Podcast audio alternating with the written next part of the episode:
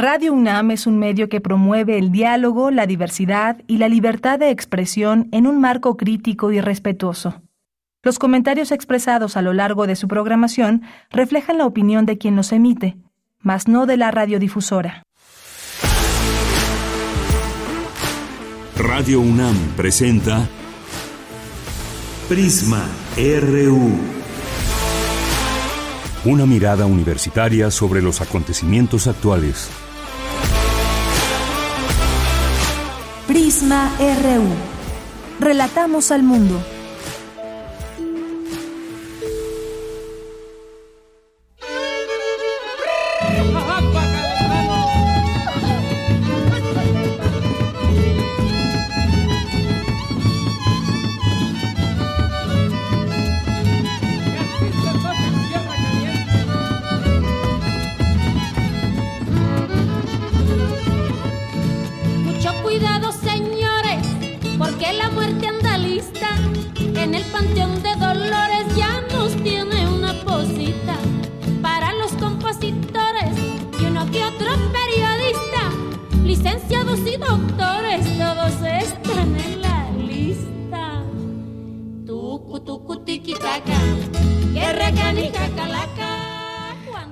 Buenas muchas gracias por estar ya aquí con nosotros en vivo en Prisma RU. Estamos transmitiendo desde nuestras instalaciones aquí en la Colonia del Valle. Iniciando con música, estamos escuchando ahí de fondo Amparo Ochoa y La Calavera, ya pues dando la bienvenida a este Día de Muertos. Hoy las almas de los pequeños y pequeñas y mañana pues el tradicional Día de Muertos, el pan de muertos. Vamos a tener información, por supuesto, de esta eh, festividad mexicana y también cómo se celebra en otros en otros lugares o cómo se eh, se festeja a los muertos.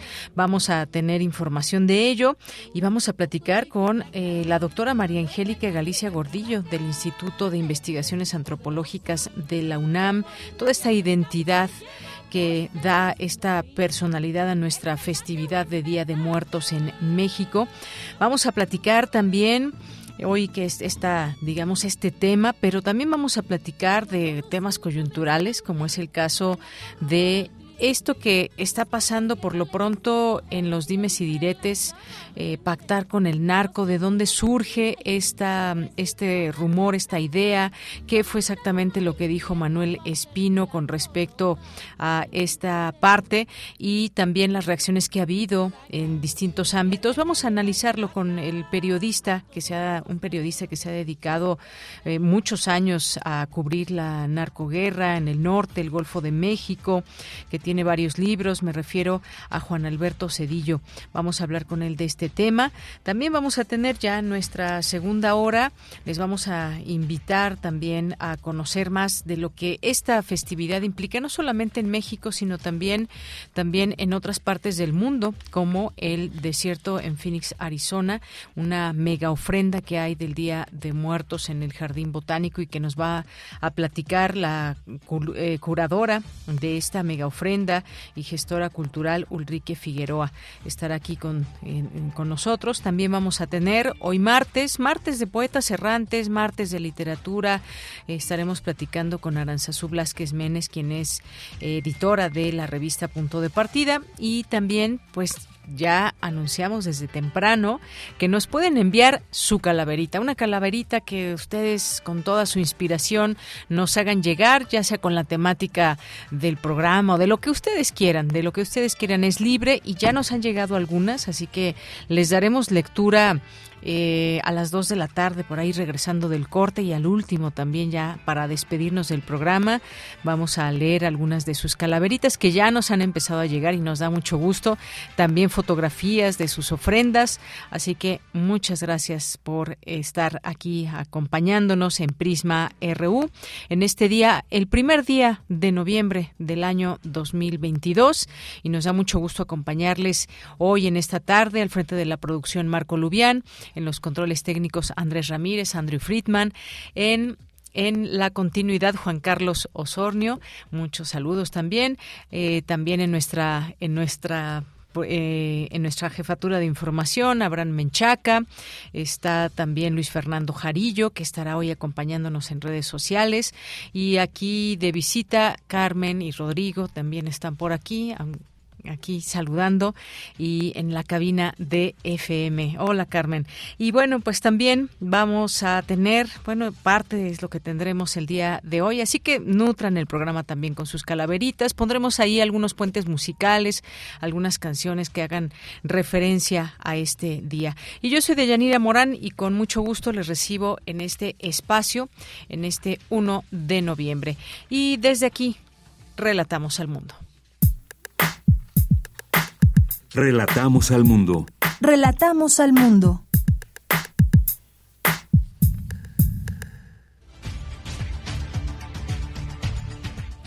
Una de la tarde con ocho minutos y en información universitaria se lleva a cabo la séptima edición del Climatón Ciudad de México 2022. Elaboran proyectos para atender problemáticas de la Ciudad de México y de más de 140 urbes. Docentes analizan de qué manera pueden aprovechar la digitalización en la enseñanza. El fin de la vida genera fascinación, leyendas y tradiciones. Celebran la muerte en diferentes culturas del mundo. Más adelante un trabajo especial de nuestro compañero Luis Fernando Jarillo. Y en la información nacional, el presidente Andrés Manuel López Obrador aseguró que renunciará al cargo si se comprueba que mantiene un pacto con integrantes del crimen organizado y tengo mi conciencia tranquila. Pero si hubiese una prueba de un acuerdo, si Sarmiento presentara una prueba, renuncio a la presidencia, porque lo que estimo más importante en mi vida es mi honestidad. Pero él está acostumbrado a mentir, miente como respira, porque el periodismo es un oficio limpio que ni los más sucios periodistas han podido mancharlo. ¿Por qué? Pues pertenecen al AMPA del periodismo y la consigna que tienen es de que la calumnia cuando no mancha tizna. Entonces, eh, y son muchísimos. Es un sistema muy parecido al porfiriato. Es una cúpula de oligarcas, voceros, periodistas, intelectuales orgánicos y salameros, que nunca faltan. Bien, pues ahí las palabras del presidente López Obrador en torno a estos, como decía, dimes y diretes y claro que efectivamente cuando alguien señala, pues tiene que, que, probarlo más si se es periodista. Justamente el periodismo, el periodismo de eso se trata, de conocer la verdad y de tener, de tener elementos con los cuales eh, sustentar lo que se dice, sustentar los dichos. Y bueno, pues en este caso, en este caso no hay algo que compruebe que el presidente tendría alguna relación o algún pacto o alguna intermediación con el crimen organizado. Ya platicaremos en un momentito más con Juan Alberto Cedillo sobre este tema. En más información, el presidente Andrés Manuel López Obrador confió que la Comisión para la Verdad y el acceso y acceso a la justicia del caso Ayotzinapa tenga elementos para actuar y hacer justicia. Esto luego de que el grupo interdisciplinario de expertos independientes informara inconsistencias en las pruebas de las indagatorias aseguró que el subsecretario de Gobernación, Alejandro Encinas, quien encabeza esta investigación de este caso, es incapaz de falsear información.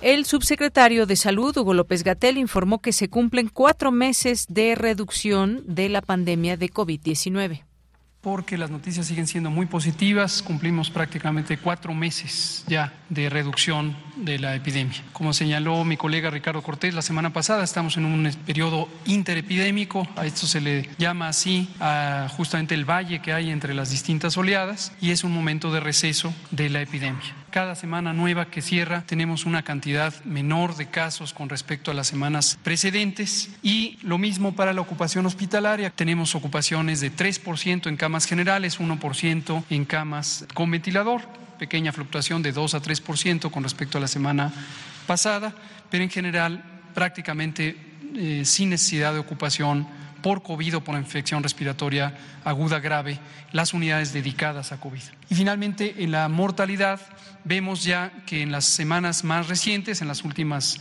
ocho, aquí se muestran las cinco más recientes, tenemos cifras de defunciones promedio diarias que son menores a cinco habíamos dicho previamente menores a un dígito, ahora es menores a cinco, consistentemente y ya es frecuente tener semanas en donde el cierre de información presenta cero de funciones durante ese periodo. Bien, y en más, en más información en esta, en esta tarde, en la información internacional, el Comité de Emergencias de la Agencia de la ONU advirtió que el brote de viruela del mono sigue representando una emergencia sanitaria mundial, que es el nivel más alto de alerta de la Organización Mundial de la Salud. Cientos de camioneros y manifestantes contra la derrota electoral de Jair Bolsonaro ampliaron este martes los bloqueos de carreteras por todo Brasil, mientras el presidente se mantiene en silencio, sin reconocer la victoria de Luis Ignacio Lula da Silva. El Supremo Tribunal Federal amenazó con multar al director general de la Policía de Carreteras o mandarlo preso por desobediencia si continúan los bloqueos. Hoy en la UNAM qué hacer, qué escuchar y a dónde ir. El Centro de Investigaciones Interdisciplinarias de la UNAM abre la convocatoria del concurso de fotografía Matices y ángulos del racismo y el antirracismo, donde podrás exponer tu visión acerca de este problema social y sus implicaciones. Para mayores informes e inscripciones, consulta el sitio oficial del Centro de Investigaciones Interdisciplinarias de la UNAM. Radio UNAM te invita a participar en el curso cultural Trans Indisciplinados, que será impartido por Otto Cázares, artista plástico, profesor y ensayista. Este curso estará dividido en cuatro sesiones donde se realizará un estudio de lo lúdico como modelo y la imaginación como función dentro de la obra de artistas y autores singulares en la música, literatura y obra plástica. El curso cultural Trans Indisciplinados se impartirá los sábados 19 y 26 de noviembre, así como el 3 y 10 de diciembre de 11 a 13 horas. Para mayores informes e inscripciones, envía un correo electrónico a cursosrunam.gmail.com o consulta las redes sociales de Radio UNAM. El Centro de Enseñanza para Extranjeros de la UNAM abre la convocatoria de la decimotercer muestra fotográfica de la revista Flores de Nieve, que busca premiar fotografías sobre experiencias en el aprendizaje del español y la cultura mexicana. La fecha límite de recepción de los trabajos es el próximo 25 de noviembre. Consulta las bases en el sitio oficial del Centro de Enseñanza para Extranjeros de la UNAM.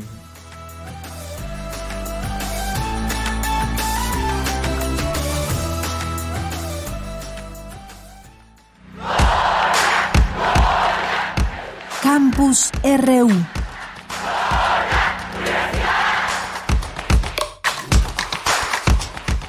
Una de la tarde con 15 minutos y entramos a nuestro campus universitario. En este día se lleva a cabo la séptima edición del Climatón Ciudad de México 2022 y Dulce García nos tiene todos los detalles. ¿Qué tal, Dulce? Muy buenas tardes. Así es, Deyanira. Muy buenas tardes. A ti en el auditorio. Deyanira, en el marco de la séptima edición del ciclotón CDMX 2022, se celebró el 230 aniversario de la Facultad de Ingeniería de la UNAM, en donde 70 ciudadanos, entre alumnos de la universidad y miembros de la sociedad civil, generaron ideas y proyectos para ofrecer soluciones sostenibles.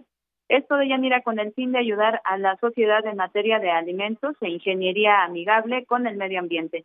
En el acto, el director de la Facultad de Ingeniería, el doctor Carlos Agustín Escalante, señaló que desde hace décadas nuestro planeta sufre los efectos devastadores del cambio del calentamiento global, por lo cual es muy importante y necesario generar acciones que reduzcan esos efectos. Vamos a escuchar.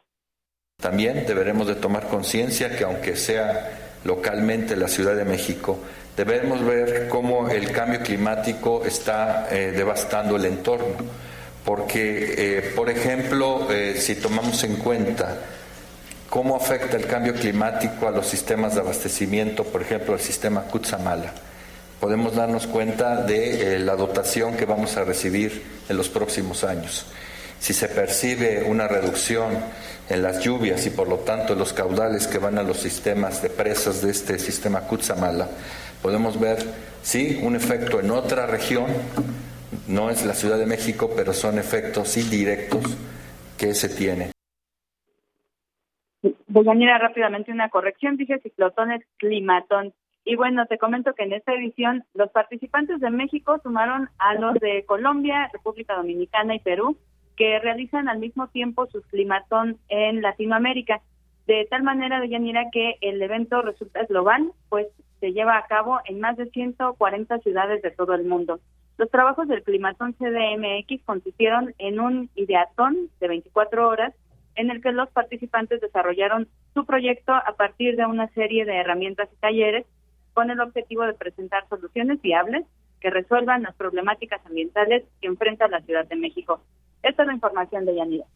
Muchas gracias, Dulce. Y bueno, pues ahí muy atentos de este Climatón CDMX 2022. Muchas gracias. Gracias a ti, muy buenas tardes. Hasta luego, muy buenas tardes, Dulce. Nos vamos ahora a nuestra siguiente información, ya entrando en este, en estos días y en estas celebraciones de Día de Muertos. El fin de la vida genera fascinación, leyendas y tradiciones celebran la muerte en diferentes culturas del mundo. Luis Fernando Jarillo con estos detalles. ¿Qué tal, Luis Fernando? Buenas tardes. Hola, Deyanira, a ti, a todo el auditorio de Prisma RU. Eh, así como bien dices, el fin de la vida genera fascinación, leyendas y tradiciones. La muerte es un tema universal que en todas las culturas está presente. Eh, especulamos del momento que nos espera después del el fin de nuestra presencia material y de la forma en la que nos seguimos relacionando con nuestros seres queridos que ya no están. Así se celebran la muerte en diferentes culturas del mundo.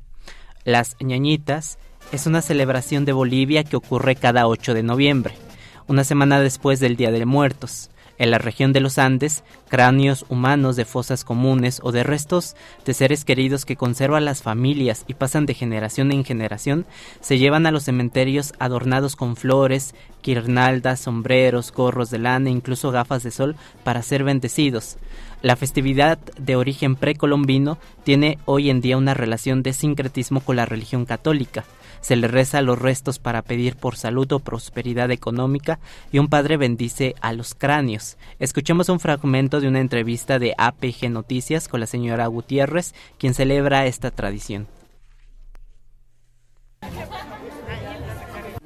Susana Gutiérrez. Ya, ¿me puede contar un poquito de la tradición y por qué, digamos, tantos tiene, digamos, en la fila ahí? Porque somos devotas de todas las guaguas, o sea, de todas las nietitas somos devotas, en el cual eh, cada año se hace fiesta y cada lunes le prendemos velas, le damos flores, le damos refresco, todo lo, lo necesario, poquita, todo. ¿Algunos son familiares o...? No, no son obsequiados. Son, eh, nunca los ha llegado a conocer entonces. No, pero nos hacen sueño. O sea que nosotros, yo le había puesto otro nombre, ¿no? Le había puesto Agapo. Y en sueños dice, no soy Agapo, soy, soy Hugo. Me llamo Hugo.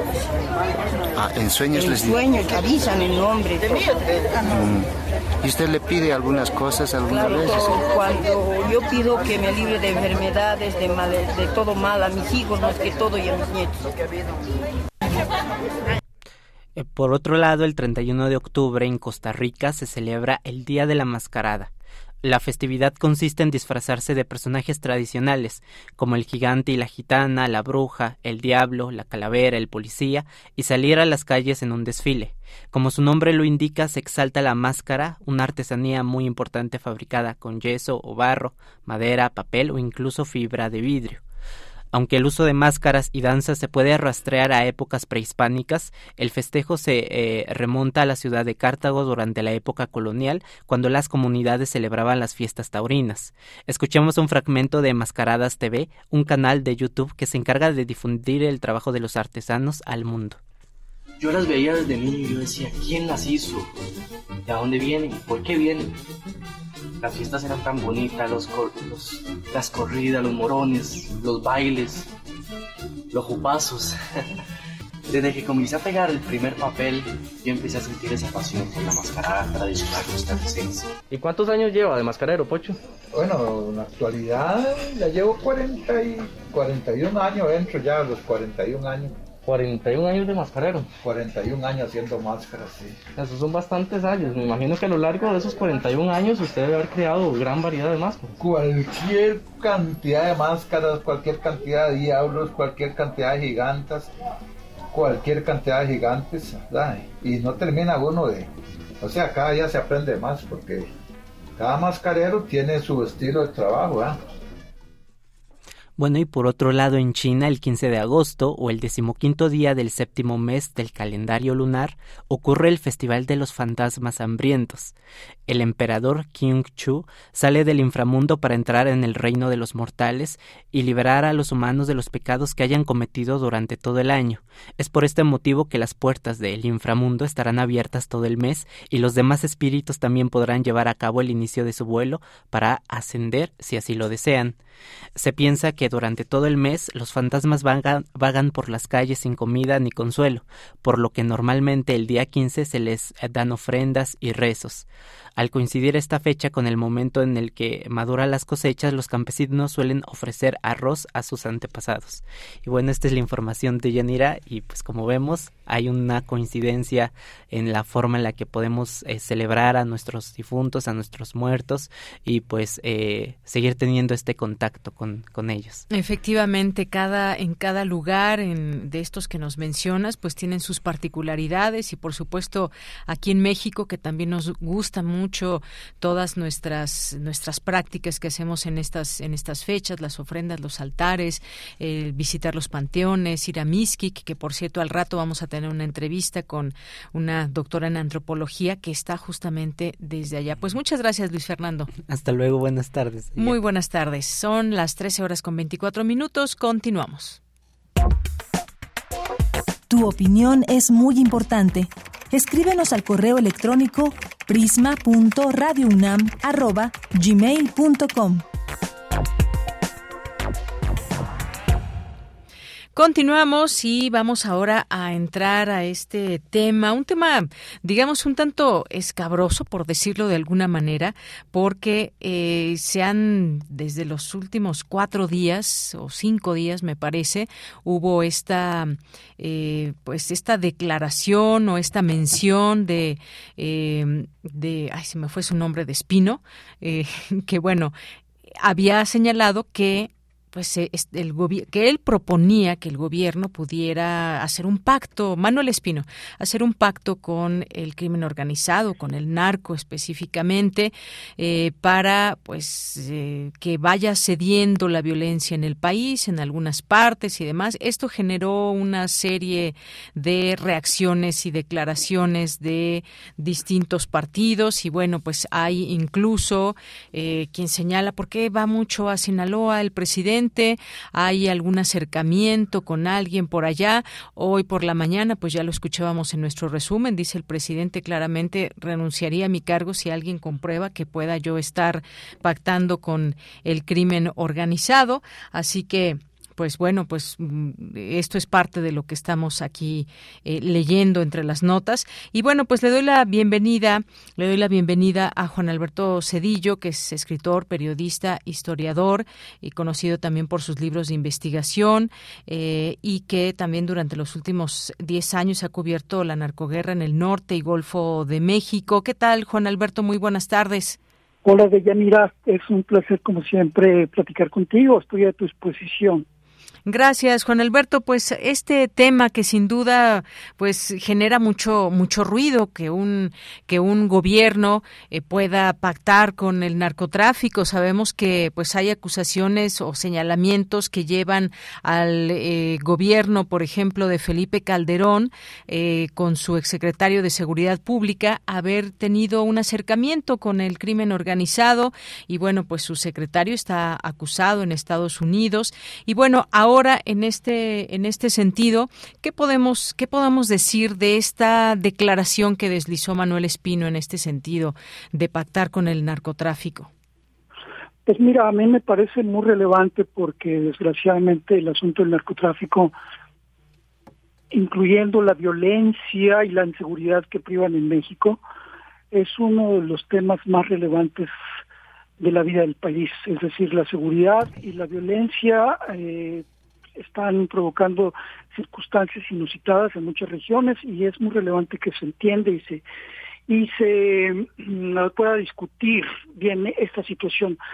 Lo que yo te puedo decir después de 10 años de estar permanentemente revisando la situación de los grupos del crimen organizado, de las estrategias de seguridad, etcétera, etcétera, es que de hecho en México ya existe un pacto que no es explícito, sino implícito entre diversos gobiernos estatales, incluso se puede decir que el gobierno federal también está tiene este tipo de, pacto implícito con, con, los grupos del crimen organizado.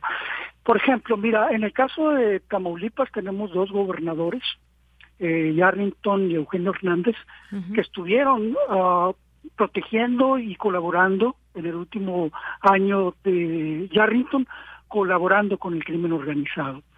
Y hay gobernadores en este momento que desde antes de tomar el poder tuvieron un tipo de acercamiento con estos grupos y ahora que están en el poder, estos eh, eh, crimen organizado opera impunemente en esos, en esos estados. Tenemos tres ejemplos, por ejemplo, Zacatecas, desde antes de tomar el poder el gobernador de Monreal eh, estuvo como alcalde de Fresnillo, donde la zona más caliente y donde había más violencia Zacatecas, y él como alcalde tuvo eh, una estrecha relación con los grupos que operaban en ese momento.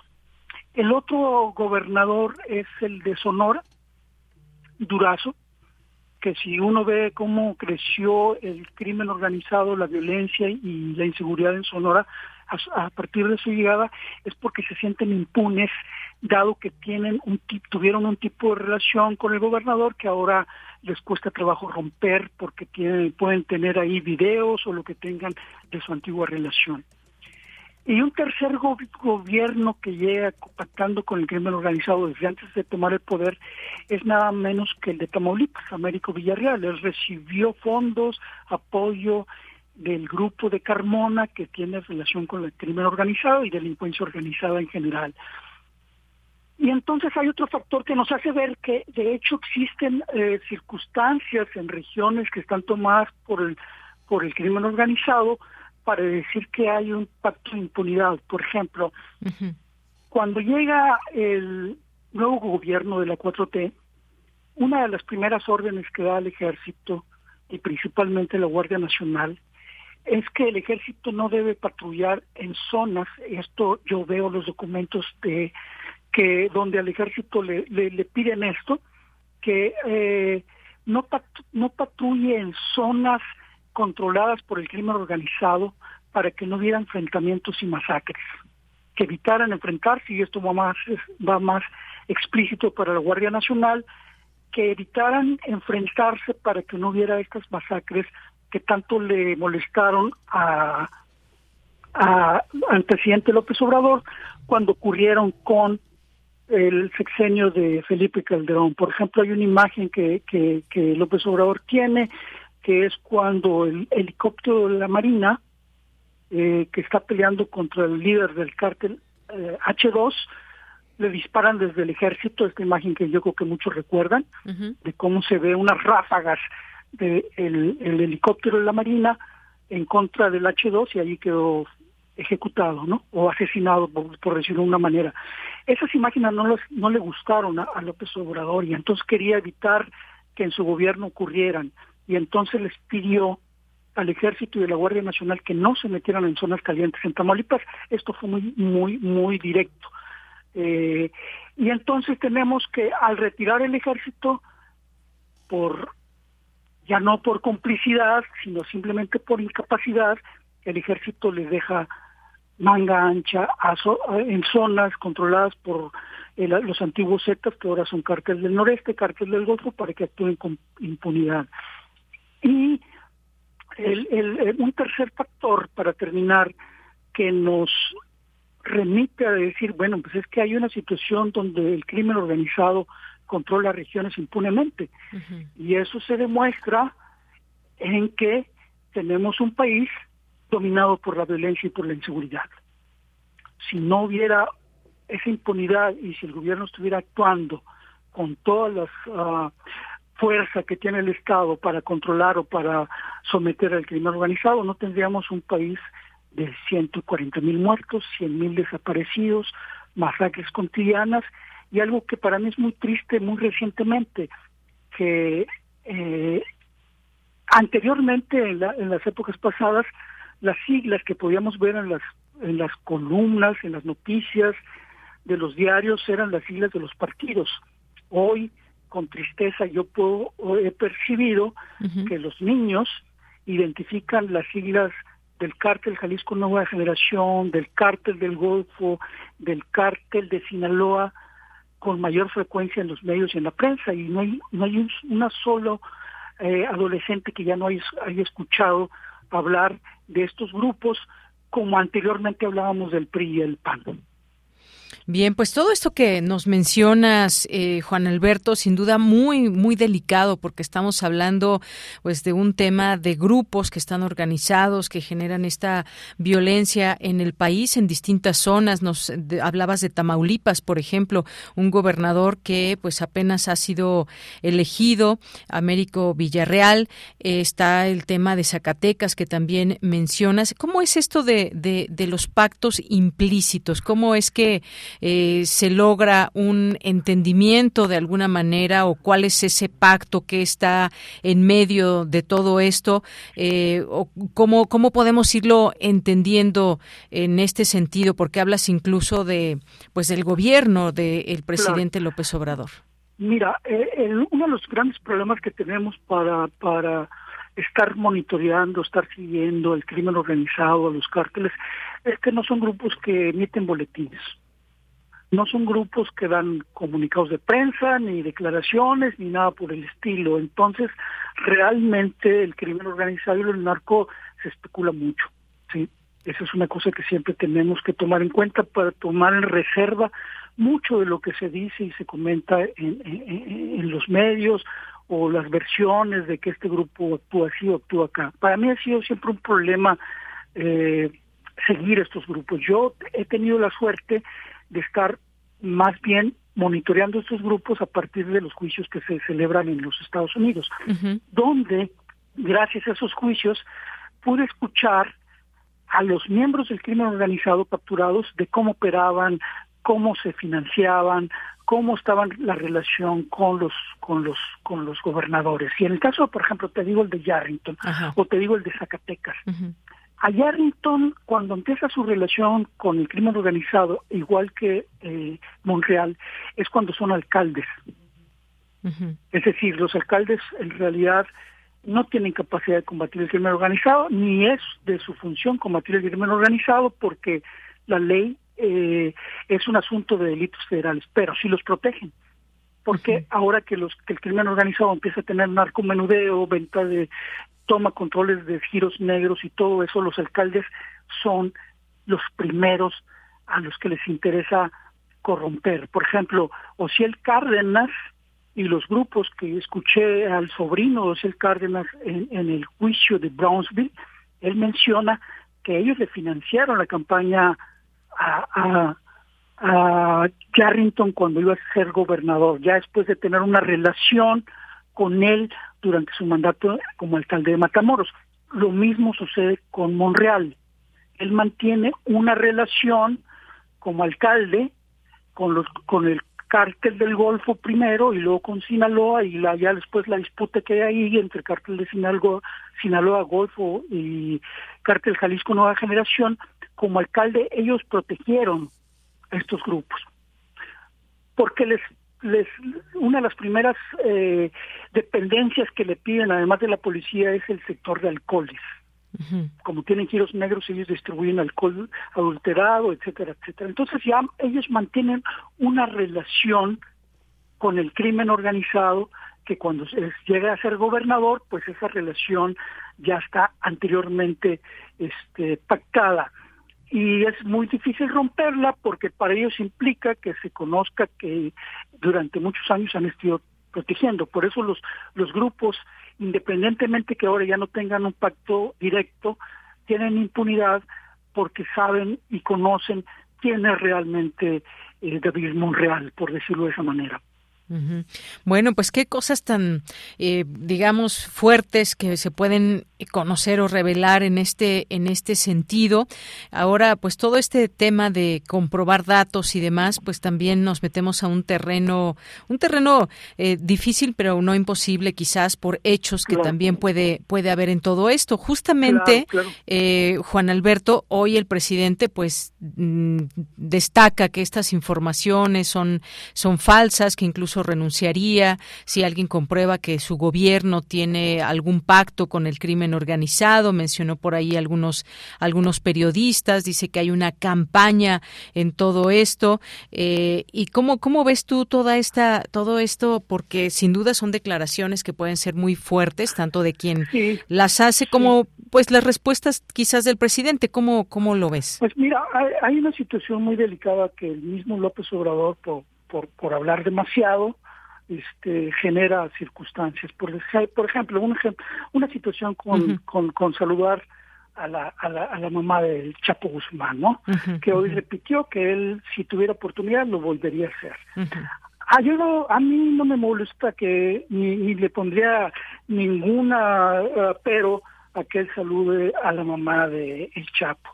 Sin embargo, no saluda y eso ha sucedido y ya los ya los ya los marginó a las madres a las buscadoras a las víctimas que pusieron mucha esperanza en él para que los apoyara a buscar a sus desaparecidos. Y desde hace rato el gobierno federal marginó a las comisiones de, de búsqueda no les ha dado presupuesto no les ha dado apoyo y no saluda a estas víctimas que, que le han pedido audiencia, que le han pedido eh, eh, que los atienda, ¿no?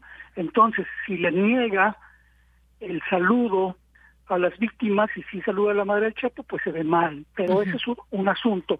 Pero el problema más grave que tiene para mí López Obrador es que eh, el, la situación implícita de que el, el, el ejército no patrulle o no combata directamente a los grupos criminales para no evitar masacres, eso les da manga ancha, les da impunidad, les da la posibilidad de que repitan cada vez que capturen a un alto capo de un grupo, repitan lo de Culiacán. Sí. Es decir, les dio las les dio las armas para que en un momento dado los narcobloqueos, los enfrentamientos, las amenazas provoquen, y eso está sucediendo cada, en, en Reynosa y en Matamoros, que cada vez que se busca detener un, a un capo, pues se desata esta situación que hace que el ejército se repliegue.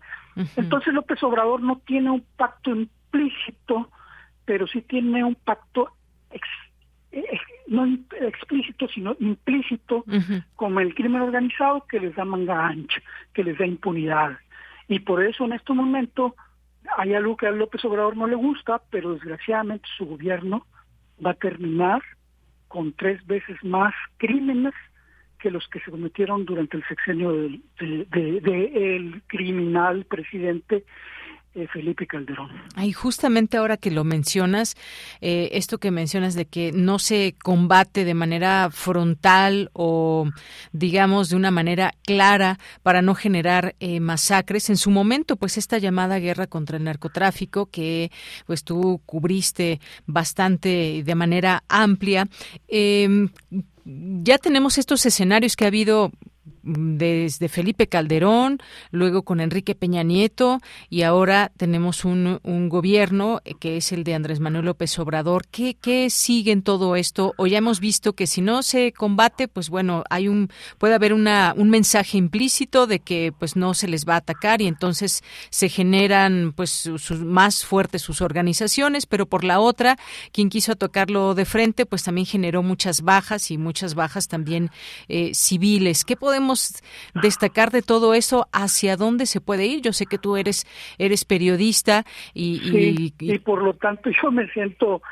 Eh, no con la autoridad para hablar. Exacto, pero una como pero sí lo que podemos decir es que desgraciadamente ahorita no se ve una una luz al final del túnel, pero sí tenemos ejemplos, sí tenemos ejemplos. Yo sé lo que he estado estudiando últimamente de cómo se pudo combatir a la, a la Cosa Nostra en Palermo, cómo Colombia intentó terminar con, con el predominio y el reinado de los dos grandes cárteles, el de Pablo Escobar en Cali y el otro en Medellín, ¿no? O ya no me acuerdo cuál es primero, cuál es después, de los hermanos Orihuela en, en Cali y de, de Medellín de Pablo Escobar.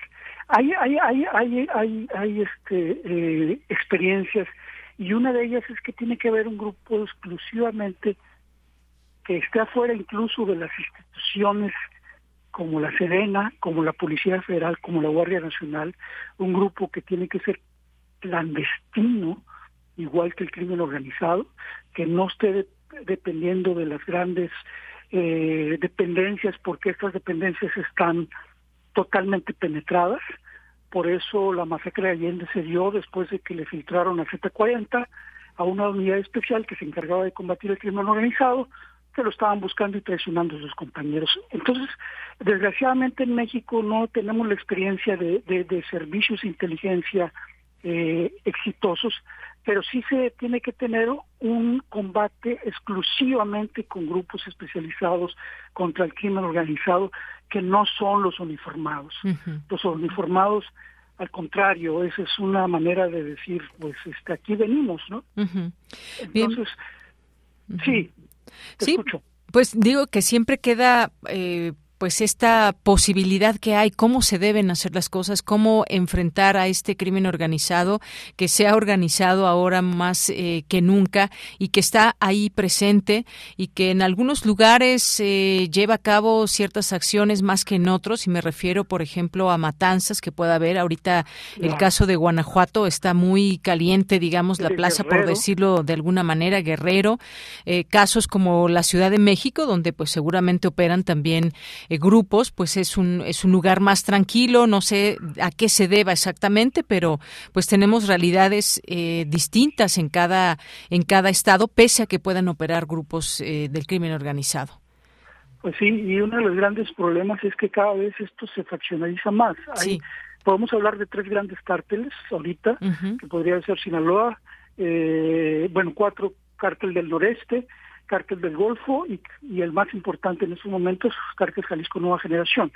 Pero ahí incluso la DEA tiene problemas para determinar el resto de las facciones, divisiones, pequeños grupos, mafias locales que se hacen que actúan como como crimen organizado, que ya su única relación con la droga es el narcomenudeo y eso se ha multiplicado. Ese es el problema que tenemos, que muchas pandillas que se pelean entre sí, que están actuando como cárteles, están generando la violencia y es muy difícil diferenciar quién es un grupo, qué es un cártel, qué es una mafia pequeña, qué son pandillas, que, traen las armas poderosas que utiliza el crimen organizado. Y ese es el problema fundamental, incluso para hacer un pacto. Claro, pues un tema que queda siempre abierto, eh, Juan Alberto, siempre queda esta posibilidad de seguir hablando de pues muchas cosas que van sucediendo en el escenario. Hoy quisimos retomar ese tema dadas estas declaraciones que hubo de Manuel Espino, la respuesta del presidente y también ahí pues algunas declaraciones en el ámbito periodístico que hubo y que pues bueno, vemos este enfrentamiento de pronto que ha habido entre el presidente y algunos medios de comunicación o algunos personajes en particular. Así que dejamos como siempre esta posibilidad abierta de seguir platicando sobre esto. Juan Alberto Cedillo, por lo pronto, pues muchas gracias como siempre que nos tomas esta llamada en la radio universitaria. No, estoy a tu disposición. Es un tema que ya no deberíamos de tocar, pero desgraciadamente esto da para más. Y pues te agradezco también la oportunidad de compartir con el auditorio la perspectiva de que es cómo se ve desde la provincia este, esta situación. Claro que sí. Pues muchas gracias, Juan Alberto Cedillo. Un abrazo y saludos al auditorio. Hasta luego, un abrazo para ti también. Juan Alberto Cedillo es escritor, periodista, historiador, ha cubierto eh, la narcoguerra en el norte y el Golfo de México y pues ha tiene mucha información, muchos datos eh, que verifican sus dichos justamente y hoy pues quisimos hablar de este tema. Son las 13 horas con 46 minutos, continuamos. Prisma RU. Relatamos al mundo. Bien, continuamos ahora, ya es en la línea telefónica, agradecemos la espera de la doctora María Angélica Galicia Gordillo, doctora en antropología y maestra en historia y etnohistoria, y también es investigadora del Instituto de Investigaciones Antropológicas de la UNAM. ¿Qué tal, doctora? Bienvenida, muy buenas tardes. Hola, buenas tardes. Espero que me escuchen bien. La escuchamos perfectamente. Usted está allá en Ixmiquilpan. Yo me confundí, dije que estaba en Mixquic, pero no. Eh, gracias, doctora. Pues este tema del Día de Muertos, que no podemos dejar de hablar de ello eh, siempre y cada año, porque nos trae siempre muchas inquietudes, muchas preguntas. ¿Hay algo más allá de nuestra partida en este mundo? ¿Nos vamos al cielo, al infierno? ¿Qué podemos decir? Algunas reflexiones en torno a este día de celebración de Día de Muertos aquí en, en nuestro país, doctora? Pues primero que es una resignificación entre lo prehispánico, lo colonial y todo lo que se va acumulando a lo largo de la de, la vida, ¿no? Eh, pero, pues por fortuna digo es una resignificación porque para saber si nos vamos al cielo o al infierno, ¿verdad? O a lo mejor nada más nos vamos al inframundo o a los trece este, suelos hacia, digo, cielos hacia arriba, ¿no? Pero eh, lo, lo, lo bonito de esto es que eh, esta resignificación es lo que eh, hace productos culturales eh, que en el caso de, de México resultan ser en muchas ocasiones muy barrocos, ¿no? Cualquier otro extranjero que o cualquier extranjero que venga que viene, que viene a México le parece tan barroco desde la idea de bailar a la muerte, comerse a la muerte, pensar a la muerte, ¿no? Entonces, este, sí, desde mi punto de vista es una resignificación de elementos que incorpora a las imágenes de los santos eh, cuando llegan los los españoles y traen la religión católica eh, con las veneraciones y la creatividad y materiales y toda la, la parafernalia que la gente originaria conocía y que usaba para venerar a sus dioses. Entonces, aquí viene esta parte eh, esencial de, de, resignificación, ¿no? ¿Cuándo empieza? Pues supongo que cuando se hace la fusión de las dos culturas, dos, tres, cuatro, cinco, ahora ya pensando en negros, chinos, todo el mundo trae sus elementos y se adaptan al propio contexto. Efectivamente, bueno, pues cuántas cosas poder decir de dónde viene esta eh, celebración tal y como la conocemos aquí en México también y que pues se mezcló también con esa concepción, esa concepción con la prehispánica y surge lo que tenemos ahora, pero van cambiando las cosas. Eh, hay hace unos días le hicieron una entrevista y pues decía que eh, no podemos negar que esta festividad, sobre todo en grandes ciudades, ha cambiado en los últimos años porque, por ejemplo, las ofrendas son cada vez de menor tamaño, eh, se incorporan eh, cosas sustituyendo lo natural, en fin, tenemos algunos cambios que se van dando, otros en otros lugares y en otros eh, lugares de aquí de México, en algunos pueblos, esta, este, este día es muy importante, bueno, estos dos días, el 1 y el 2 de, de noviembre, son muy importantes y se pone pues una ofrenda con un significado muy específico, con un simbolismo muy particular y además esta idea que tenemos también, ya sea en la ciudad o, fuera de ella, esta, esta noción también de la muerte, eh, no muerte, es decir, que nuestros seres queridos se van, pero que siguen viniendo, conviviendo, conviviendo con nosotros y una de estas formas de comunicarnos es a través de una ofrenda, por ejemplo, doctora. Así es. Mira, esta parte de, de la muerte no muerta, ¿no? Eh, es algo eh, genial en la cosmovisión eh, mexicana, eh, porque es lo que le va a dar el, esta sensibilidad a la, a la propia fiesta, ¿no? ¿Por qué vamos a, a ofrendar? Pues vamos a ofrendar para que nuestro visitante ya difunto, nuestro visitante se sienta a gusto de nuevo, ¿no? Y eh, le guardamos el plato en la mesa o le ponemos, al ponerle en la ofrenda, ponemos todo lo que le gustaba a, a nuestro difunto, que normalmente tiene que ver con los elementos del contexto, ¿no? Eh, no, no se ofrenda lo mismo en el centro de México que en el sur, que en la costa, se ofrendan cosas distintas, depende de lo que haya vivido el el difunto. Y lo, lo mejor de todo es que esta fiesta de muertos tiene toda la intención de unir a la familia, ¿no? Entonces sí, efectivamente, ya no se celebra igual en las ciudades se pierde porque también se ha perdido en mucho la unidad familiar. Cuando todas las tradiciones, no solo Día de Muertos, posadas, este, eh, toda, todos esos espacios festivos son para unir a la familia, ¿no? Entonces, esa es una de las partes importantes. La otra, efectivamente, el consumismo eh, ganándole terreno a la cultura eh, tradicional, ¿no? Entonces, este consumismo, pues eh, de pronto ya no se ofrenda lo mismo porque, o no se ofrendan cosas naturales porque son carísimas, se ofrendan cosas que ya aparecen en los mercados, ¿no? en, en, en, vaya, en los mercados comerciales, ya son papel picado de plástico, ya es, bueno, bueno, papel, perdón por decir papel picado, estos picados que se ponían eh, en papel de China ahora son de plástico, flores de, de cempasúchil de plástico, ¿no? Mm, Entonces, eh, esto va cambiando. O, de China, doctora, ¿no? Que vienen de China.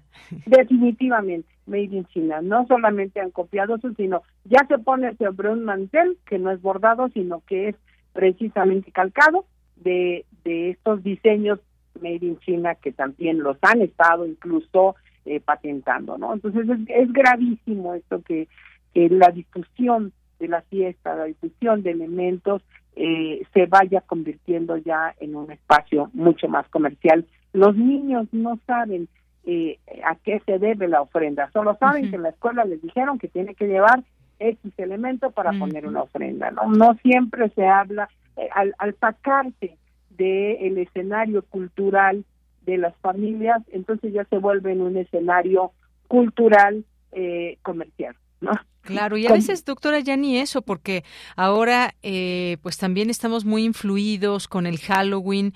Yo ayer eh, por alguna razón tuve que ir a Coyoacán y pues bueno, vi todos estos disfraces, eh, que también hay Catrinas, por supuesto, pero hay muchos otros personajes que no tienen que ver para nada con la cultura mexicana e incluso en las escuelas pues hacen, hacen estos concursos de disfraces y demás. Y está también, tenemos esta, digamos que lo, lo relacionamos obviamente por los días que están pues muy cerca, pero estamos con esta influencia tremenda también.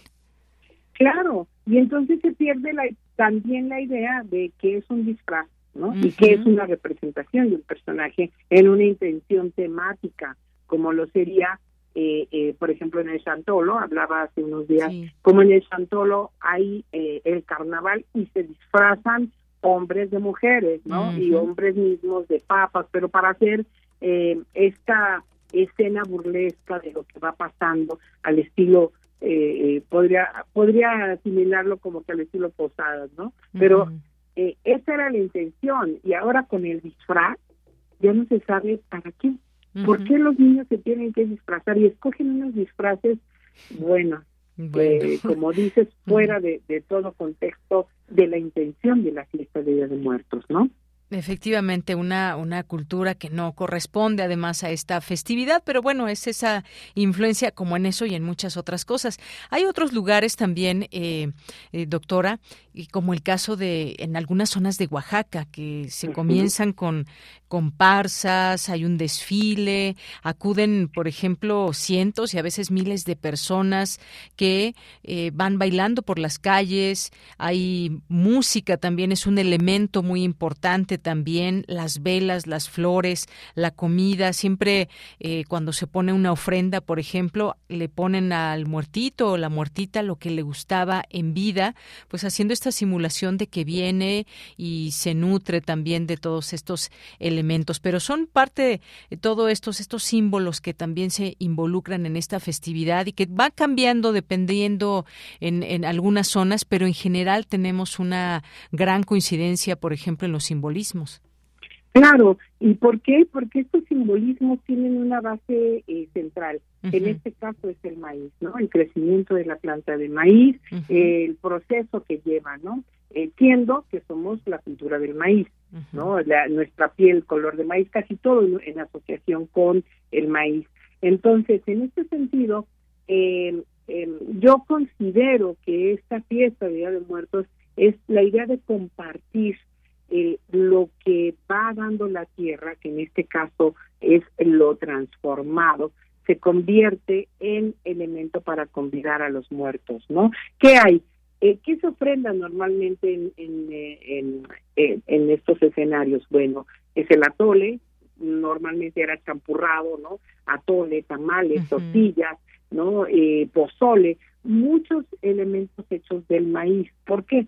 Porque los muertos son los transformados, el maíz se está transformando y es lo que se va a dar a los muertos, ¿no? Y después, lo maravilloso de esto, como yo alguna vez comentaba, era que viene el convite a los vivos, ¿no? Ya que se fueron el día de mañana al, al mediodía, estaban comentándome hace un momento la gente que la ofrenda se, se pone a las 12 del día porque es el momento en el que vienen los eh, los fieles difuntos, ¿no? Una cosa es eh, los angelitos y, los fieles difuntos que ya son quienes eh, ya están confesados, comulgados y convertidos a la religión católica, ¿no? Entonces, estos fieles difuntos se van mañana y mañana después de las 12 uno ya puede comer lo que no se llevaron los los difuntos.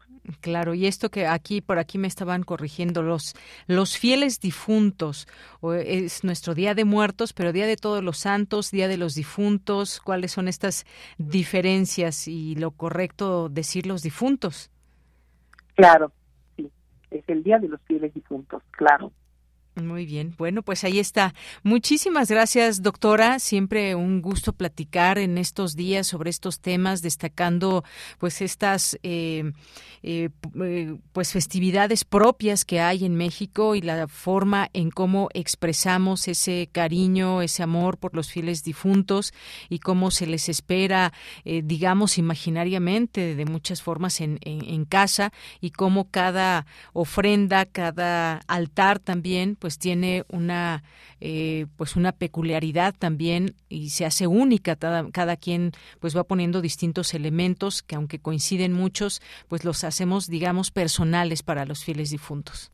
Claro y eso es lo que da la identidad familiar eh, y regional no en un momento dado. Sí esas esas particularidades no así es que no al contrario y agradezco a ustedes la invitación. Claro a a la radiodifusora de mi casa de estudios y de mi casa de trabajo. Entonces, les agradezco mucho y eh, pues a ustedes por, por permitirme compartir con su auditorio.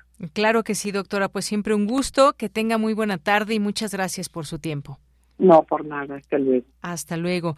Bien, pues fue la doctora María Angélica Galicia Gordillo, doctora en antropología y maestra en historia y etnohistoria. Es investigadora del Instituto de Investigaciones Antropológicas de la UNAM.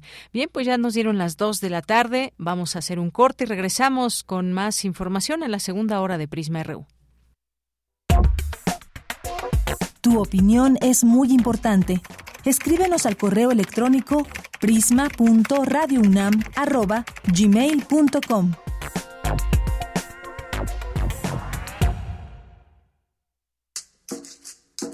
Las comunidades indígenas germinan conocimiento, maravilla y tradición. Son el México profundo, el presente donde hilan un collar de flores. Xochicóscat, collar de flores con Mardonio Carballo, lunes 10 de la mañana por Radio UNAM. Experiencia sonora.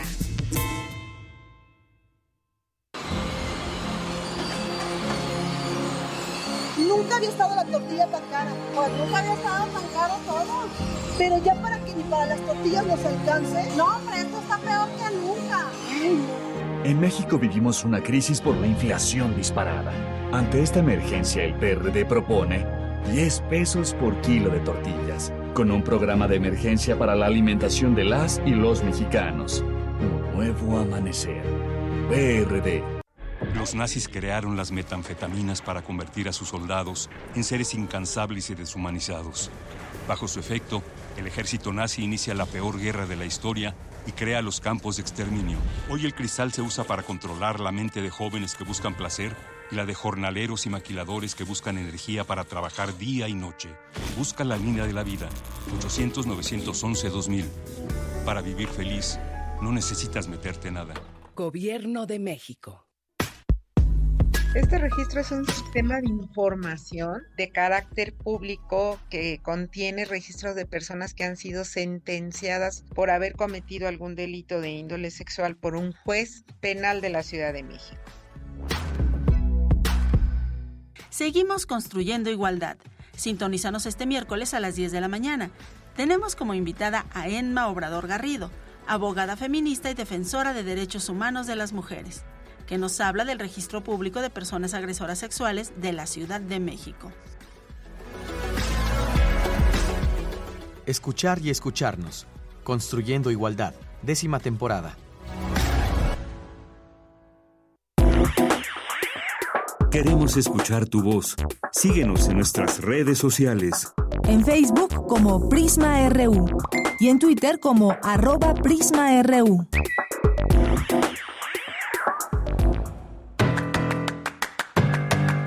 Mañana en la UNAM, ¿qué hacer? ¿Qué escuchar? ¿Y a dónde ir? La Facultad de Ciencias Políticas y Sociales de la UNAM organiza la conferencia El Convenio 190 de la Organización Internacional del Trabajo, un compromiso pendiente en la legislación sobre violencia y acoso sexual, que contará con la participación de los maestros Juan Mario Mondragón Zúñiga, Griselda Muchategui Requena y Marisol Velasco de la Rosa, así como el doctor Arturo García Jiménez. La cita es el próximo sábado 5 de noviembre, en punto de las 11 horas, en la sala Fernando Benítez de la Facultad de Ciencias Políticas y Sociales de la UNAM.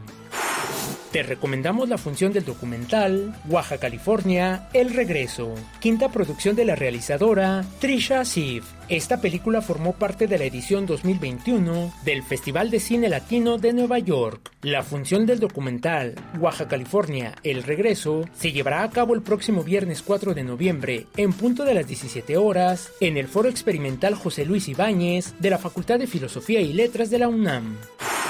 La Casa de las Humanidades te invita a la presentación del libro París a Diario, del autor Hugo José Suárez. Se contará con la presencia de la doctora Guadalupe Valencia y Miguel Ángel Quemain. La cita es el próximo martes 8 de noviembre, en punto de las 18 horas, en la Casa de las Humanidades, ubicada en calle Presidente Carranza número 162, Alcaldía de Coyoacán.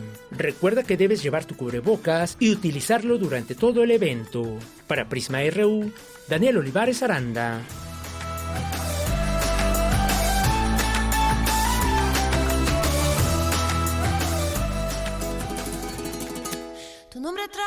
Este día para darme felicidad, recordarte en vida, risas y complicidad,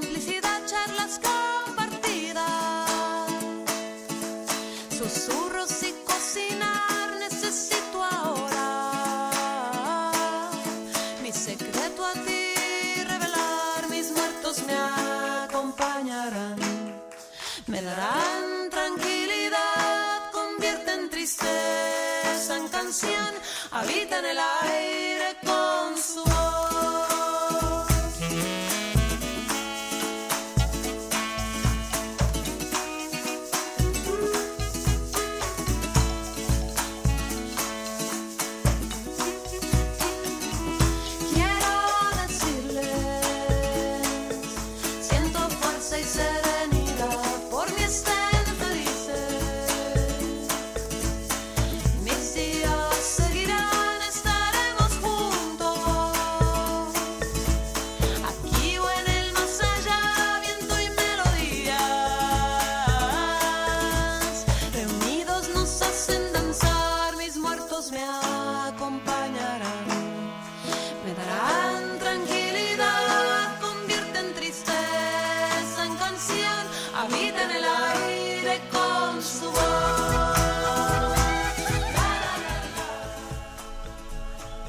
Bien, esa idea de también volvernos a reunir con quienes partieron antes, pues siempre también parte de todas estas distintas creencias que hay. Estamos escuchando ahí de fondo a Julieta Venegas, esto que es se llama Mis Muertos, no sé si ya habían escuchado esta esta canción y justamente pues en un día como hoy que podemos escucharla. Bueno, cualquier día, pero hoy estamos haciendo también honor a esta festividad 1-2 de noviembre.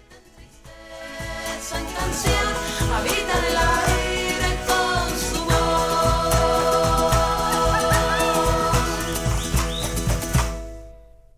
Habita en el aire con su voz. Y bueno, muchas gracias a quienes nos han hecho llegar sus calaveritas, algunas un poco largas, otras más cortas.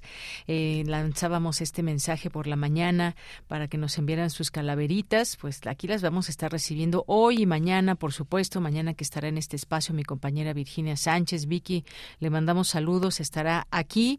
Y pues eh, ojalá que sigan mandando más calaveritas para que también ella pueda leerlas el día de mañana. Por lo pronto, pues doy lectura a esta que en seis, seis eh, tweets nos manda esta tweet calaverita caleidoscopia. Yarika, muchas gracias. Y aquí empiezo con la primera parte. Dice, la parca ilustrada en su vieja radio sintoniza Prisma RU, mientras mece sus huesitos en su desguazada mecedora. La parca escucha atenta, si del acontecer del mundo informada quiere estar. Ya recicla su deshilachada toga en trapitos para limpiar, pues sustenta le ha hecho reflexionar. Ya visita exposiciones que en la invitan a indagar. Ya navega en las olas y sus reflujos y otras corrientes alternas del activismo social y hasta lenguaje incluyente sabe incorporar. Ya cinéfila se dice la muy creída por Cinemaedro escuchar. Ya seguía en los laberintos del saber por las señas que en cartografía le dan. Ya si en política el día quiere estar refractario, no se le ha de pasar. Y bueno, pues muchísimas gracias, Caleidoscopia, que nos envías esta bella calaverita en cuatro partes. Yo había dicho seis, no, en cuatro partes. Muchísimas gracias. Gracias, la verdad es que siempre nos complace leerles. Y bueno, pues ahí le echó de su ronco pecho Caleidoscopia para traerles esta calaverita. Gracias también a Mario Navarrete Real, que nos, eh, nos envía algunas fotografías de su ofrenda en casa. Muchas gracias, Mario, por compartir. Susan Dolan también, muchas gracias. Oswaldo Muñoz, muchas gracias también. AG. Eh, muchas gracias también a Verónica Ortiz Herrera, eh, que nos comenta sobre esta entrevista que tuvimos. Eh, dice, si López Obrador no quiere que pensemos que se reúne con narcotraficantes de Badiraguato, ¿por qué no deja que lo acompañen los periodistas? ¿Por qué el secretario de Agricultura no lo acompaña? El presidente ya no nos engaña. Eh, estamos en un narcopaís. Bueno, pues muchas gracias por sus comentarios y, como sabemos, distintos puntos de vista que se pueden confrontar y que se reúnen en un mismo espacio y que aquí siempre son bienvenidos. Eh, Jorge Frat, también muchos saludos. Gracias eh, a José Luis León también. Jorge Fram nos dice Manuel Espino es de cuidado, a fin de cuentas viene del PAN, ya está casi como Silvano Aureoles que quería armar a la población para disque para defenderse al rato matazón que se hubiera dado en todo el país estilo Estados Unidos, qué bueno que lo detuvo el presidente. Muchas gracias. También tenemos por aquí a Belina Correa, Alfonso de Alba Arcos, muchas gracias. Eh, también a Laura eh, Guerrero nos manda por aquí Armando Cruz un mensaje. Buen día. Nuestra familia tratamos de mantener la ofrenda tradicional con pan de muerto, chocolate, dulce de calabaza y camote, mole y flores de cempasúchil. Un saludo desde Emiliano Zapata Morelos y nos envía una fotografía de su hermosa ofrenda que tiene también allá en casa. Muchos saludos, Armando Cruz. Siempre un gusto que también por aquí nos hagas llegar esta esta información y estos estos saludos. Bueno, aquí había visto yo algunas más. También daremos lectura a las que vayan llegando al hacia el final del el programa para que pues puedan escucharlas a través de esta sintonía. También eh, nos dice nos dicen por aquí, bueno, eh, nos manda saludos también Juan Alberto Cedillo, que entrevistamos hace un momento, eh, Crónicas de Banqueta, muchas gracias. Y bueno, pues más calaveritas les tendremos hacia el final de esta emisión. Así que todavía hay tiempo de que nos puedan enviar sus calaveritas. Y bueno, por lo pronto nos vamos a la información con Dulce García. Necesario que los docentes se adapten a los cambios de la digitalización. Adelante, Dulce.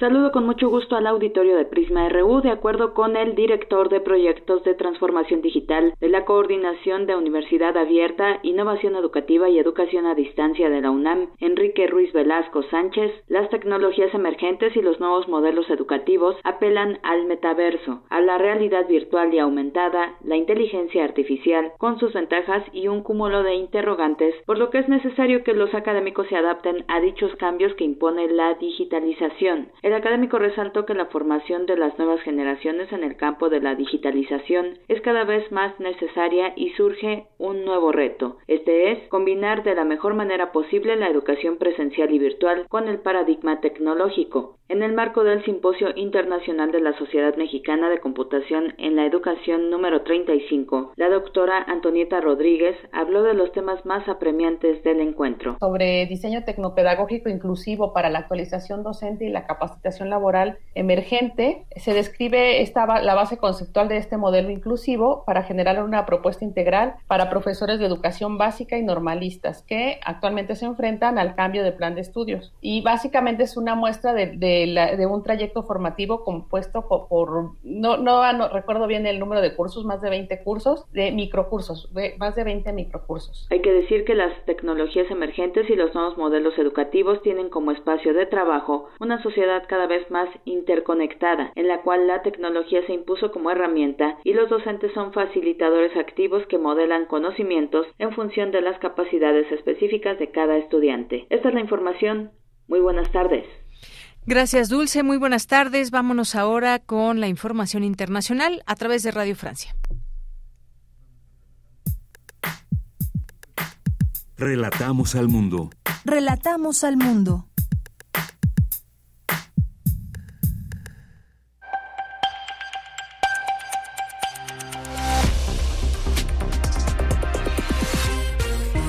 Hola a todos, bienvenidos a Radio France Internacional en este martes primero de noviembre. Lucien Bissanguet está en la realización técnica del programa que comienza con un resumen de algunos de los hechos que están marcando la actualidad internacional del día.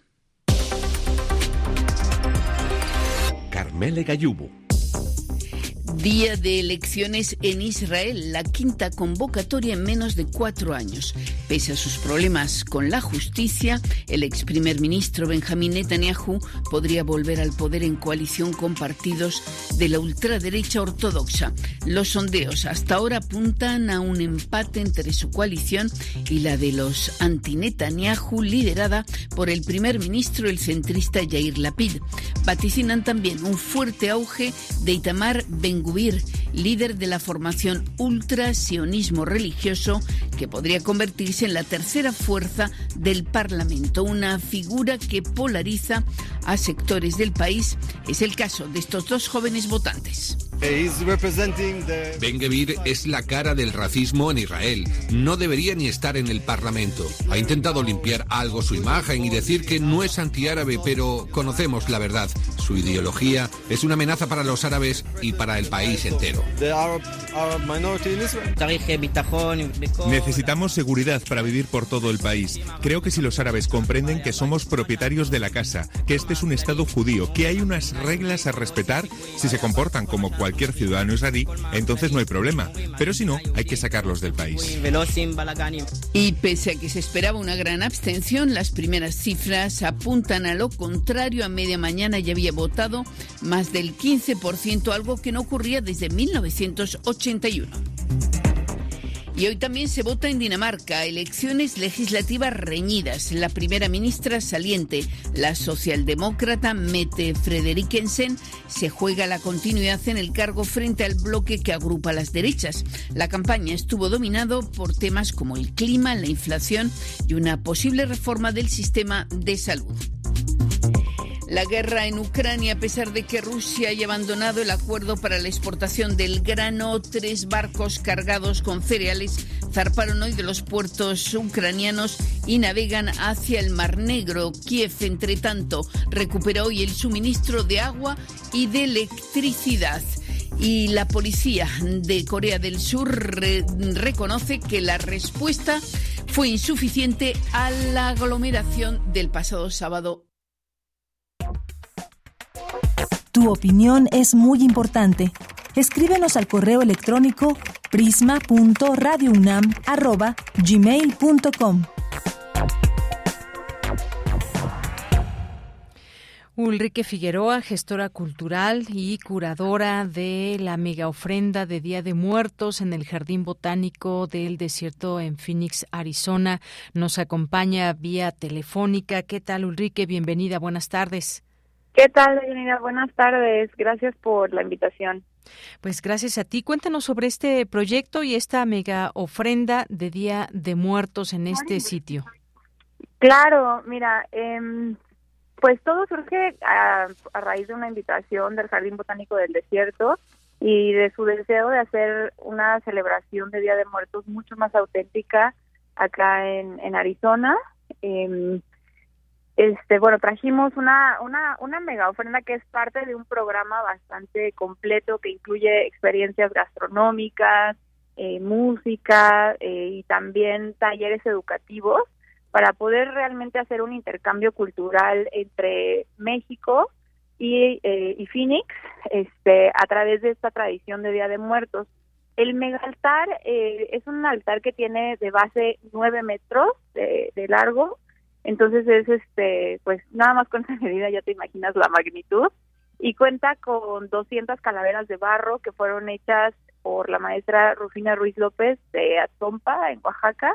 Este también tiene, bueno, muchos otros elementos, ¿no? Platos, copaleros, candeleros, este y por supuesto pan de muerto, fruta y bueno, todos los elementos que que requiere un, un altar. Y pues ha, ha significado eh, una verdadera colaboración y un, y un intercambio entre dos culturas que pues están bastante unidas, ¿no? Por todos los migrantes y mexicanos este, de primera, segunda y tercera generación que viven en Estados Unidos. Este, y pues claro que también eh, ha, ayudado a eh, profundizar ¿no? lazos de hermandad entre, entre los dos, entre las dos ciudades. Efectivamente, y justamente eso, preguntarte, pues, cómo se mira desde allá también esta, pues, esta tradición eh, mexicana. Sabemos que también en los distintos países hay tradiciones que van cambiando y que tienen sus propios elementos. Y ahí, pues, está el Halloween allá en Estados Unidos, también muy importante sí. para, para ellos. Pero, ¿cómo, cómo se mira desde allá una mega ofrenda de Día de Muertos?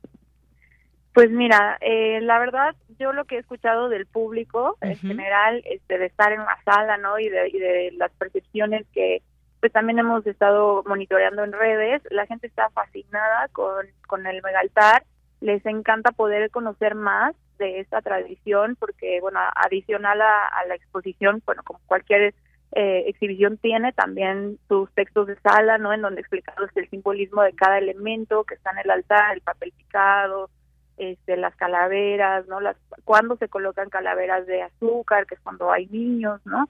Entonces, este, han logrado realmente contextualizar el Día de Muertos a través de, o sea, de lo visual, lo educativo también, eh, y por supuesto también de experiencias en las que han podido participar, eh, pues diferentes personas, ¿no? Cada quien encontrando Híjole, se nos cortó la comunicación. En un momentito más retomamos la conversación con Enrique Figueroa, quien nos está platicando de esta, pues de este proyecto, de esta posibilidad de poner una mega ofrenda de Día de Muertos en el Jardín Botánico del Desierto en Phoenix, Arizona, que ya le preguntaba yo cómo, cómo se ve, cómo qué dice la gente desde allá. Seguramente pues habrá también mexicanos que pues les gusten estos días ir a admirar una mega ofrenda con todos los elementos. Siempre pues estas flores también que nos han, que nos que nos permiten saber que estamos en Día de Muertos, las flores de cempasúchil, pero nos estabas comentando, ya recuperamos esta comunicación Ulrike sobre cómo cómo se mira desde allá una una mega ofrenda. Sí, claro, bueno, pues perdón que se cortó, pero para, para retomar en lo que, uh -huh. lo que estaba comentando, este, pues sí, todos han apreciado mucho poder conocer eh, realmente, ¿no? De fondo y en persona esta esta tradición a través del megaltar, de entender este eh, el sincretismo que tenemos entre la cultura prehispánica y la cultura española y bueno, eh, se ha hecho todo un programa alrededor de esto y sobre uh -huh. todo hay un acercamiento a Oaxaca que hay, sorprendentemente hay muchas personas que han ido, que conocen, entonces pues están felices de tener la oportunidad de verlo aquí en su ciudad. Claro, eso es muy importante eso que mencionas porque decía hay mucha gente también de México que pues estando en otro país siempre se detiene a suspirar a estar pues presente también de alguna manera con estas con estas festividades el ver una ofrenda el ver un altar pues sin duda siempre algo que estando lejos de del país de origen pues siempre se, se, se añoran muchas muchas cosas. Máxime que nos dices gente por ejemplo de Oaxaca donde hay tradiciones también muy específicas por este Día de Muertos.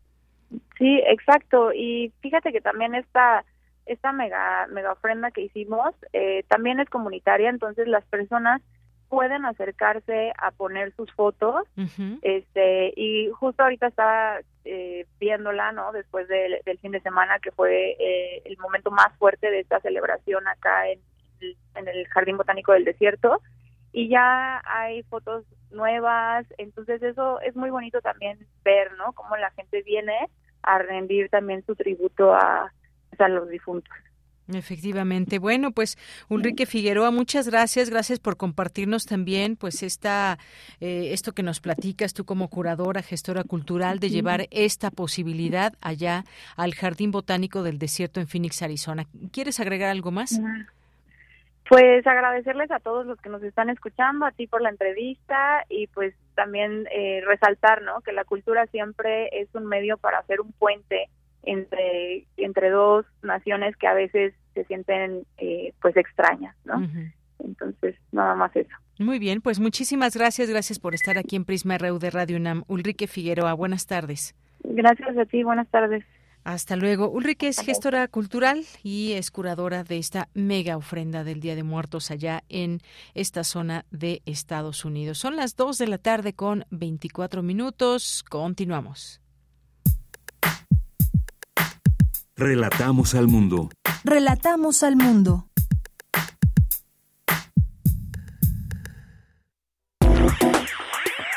Queremos escuchar tu voz. Síguenos en nuestras redes sociales.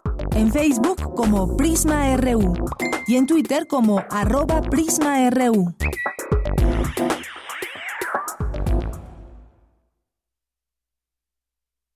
Bien, continuamos. Son las 2 de la tarde con 24 minutos. En un momentito vamos a ir con nuestras amigas y amigos de Poetas Errantes que hoy también nos tienen, nos tienen cápsula. Y por lo pronto, pues yo les sigo recordando que hacia el final del programa vamos a leer sus calaveritas. Así que si quieren, todavía hay tiempo. Yo sé que muchas, muchos de ustedes son muy creativos y que nos pueden enviar alguna tweet calaverita cortita que tenga pues algún pensamiento que ustedes quieran, ya saben, estas calaveritas que de pronto también eh, nos generan y nos eh, hacen acercarnos también a esta tradición de escribir, qué vamos a escribir, porque siempre está esa, esas palabras de pronto en muchas calaveritas, la huesuda, eh, la calavera, los fieles difuntos, las flores, en fin, todos esos elementos de pronto que tenemos también en nuestras, en nuestras ofrendas, eh, ofrendas y nuestros altares, pues también muchas veces que se conjugan, se conjugan ahí entre las palabras de las calaveritas. También otra cosa que podemos, que podemos eh, destacar de nuestro país y que incluso también se hacen concursos y tienen también una, una gracia una gracia el escribir las calaveritas. Así que ya leeremos las suyas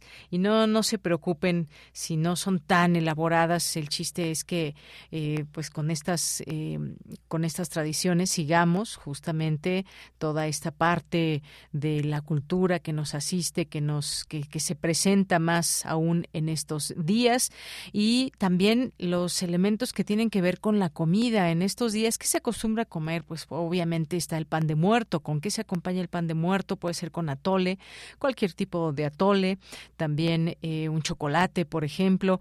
Y se supone que ya en noviembre pues tenemos un poquito más de fresco, de frío, aunque habíamos tenido unos días fríos, ahora tenemos, ahora tenemos algunos días bastante cálidos. Bueno, y en lo que llegan los poetas errantes, eh, vamos a leerles también por aquí. Hay una hay una calaverita de Jorge Morán Guzmán que dice así. Deyanira, estaba revisando las notas diarias, preparando en la cabina el noticiario ya, cuando la huesuda dijo, llevarte será un honor. No me lleves calavera, si quieres te relato la situación mundial. No me lleves por ahora, perdón por decirte no. La pelona muy lista con Della negoció, Deyanira habló con elegancia, pero pronto desistió. Dijo la parca recitando, ahora mi gran periodista, te giras a hacer compañía a Virgilio Caballero y a Miguel Ángel Granados Chapa. Muchas gracias, Jorge Morán Guzmán, mi tocayo de apellido, aquí presente con su tuit calaverita. Muchas gracias por hacernos, hacernosla llegar. Y bueno, pues también que nos Dice aquí Jorge, años de trabajo muy atinado, lograron un auditorio bien informado que siempre ha participado con un espíritu muy liberado, más un proceso tan acabado, el celo de la parca ha provocado y a la eternidad sería condenado un equipo universitario tan esforzado. Muchas gracias. Bueno, también aquí muy inspirado que nos hizo llegar otra otra calaverita más. También Jorge Fra nos dice que aquí les pusimos en la fotografía de les invitamos a, que nos pusieran una calaverita, la ofrenda que se puso aquí por parte de las trabajadoras y trabajadores de Radio UNAM y dice Jorge Frac, hermosa ofrenda, la vida es hermosa y la muerte maravillosa, pues nos quita de todo mal, aunque uno no lo entienda. Eh, gracias por lo que a mí toca, Jorge Fra. Y dice eh, que mi, con mi voz y los atinados colaboradores, compañeros de Prisma RU, engrandecen a tan bello noticiero que hoy perdura hasta el mismo, en el mismo cielo. Pues muchas gracias, gracias Jorge Fra también por estas palabras. Eh, José Luis León, ahorita buscamos su calaverita que nos dice que ya la mandó, pero por mensaje directo, ahorita la buscamos. Caleidoscopia también que nos había mandado ya su su calaverita. Muchas gracias que ya le dimos lectura y pues síganla enviando. Vamos a tener por ahí tiempo.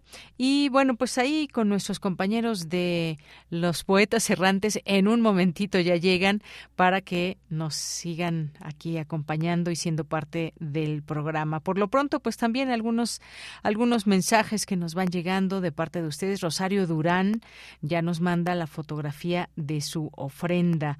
Ahí podemos ver un un, pan de muerto, podemos ver las fotografías seguramente de familiares y amigos y amigas, eh, la, eh, la flor de cempasúchil, vemos también una, una veladora, vemos por aquí otro pan, otro un pedacito de pan, muchas eh, elementos también y bueno pues los adornos propios de esta de estos días. Muchas gracias Rosario también por compartirnos esta ofrenda y aquí con todo el público de Prisma RU que también se comunica con nosotros en Twitter. Eh, José Luis, a ver, vamos a buscar dónde está tu calaverita. A ver, aquí ya está. Ya está por aquí su calavera del horario de verano. La dedica al horario de verano. A ver, y dice así esta calaverita de José Luis León. Vino la parca amaneciendo para llevarme al Mictlán, pero yo ya iba corriendo para llegar a trabajar. Mi nombre tachó en un blog, no pudo llevarme al infierno, pues para horario de invierno no había ajustado mi reloj.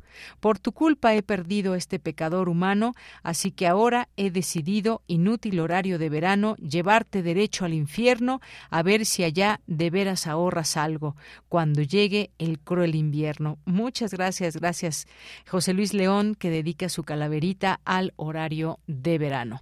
Dos de la tarde con treinta minutos. Poeta soy, errando voy, buscando el sonido que dejó tu voz, mi corazón,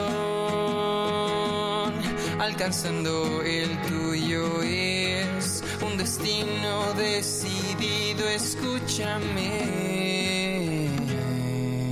Poetas errantes. Bien, pues no nos podían faltar los poetas errantes, esta sección en este día, el primer día de noviembre. Y ni más ni menos que Vania Vélez nos acompaña el día de hoy. ¿Cómo estás, Vania? Buenas tardes. Hola, Dianira. Buenas tardes. ¿Cómo estás hoy? Pues muy bien, muchísimas gracias aquí con todo el equipo y ya listos para escuchar esta cápsula que nos vas a contar primero de qué trata. Eh, sí, a ver, les voy a contar un poco, solamente como antecedente antes de que le, de que le escuchen. y pues eh, con motivo del Día de Muertos los poetas quisimos preparar una cápsula y yo fui la elegida para esta porque me gustan mucho estas fechas. Entonces, eh, esta cápsula está inspirada en una experiencia que me contó mi mamá que le ocurrió hace algunos años y bueno, solamente quisiera dejar ese comentario ya para que escuchen la cápsula y que sea todo sorpresa.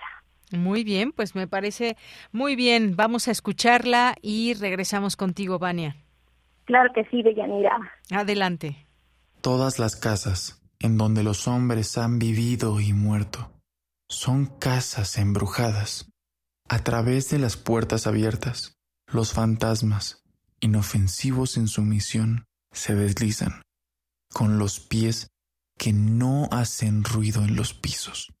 Nos encontramos con ellos en la entrada, en la escalera, a lo largo de los pasillos. Ellos van y vienen, con impresiones impalpables en el aire.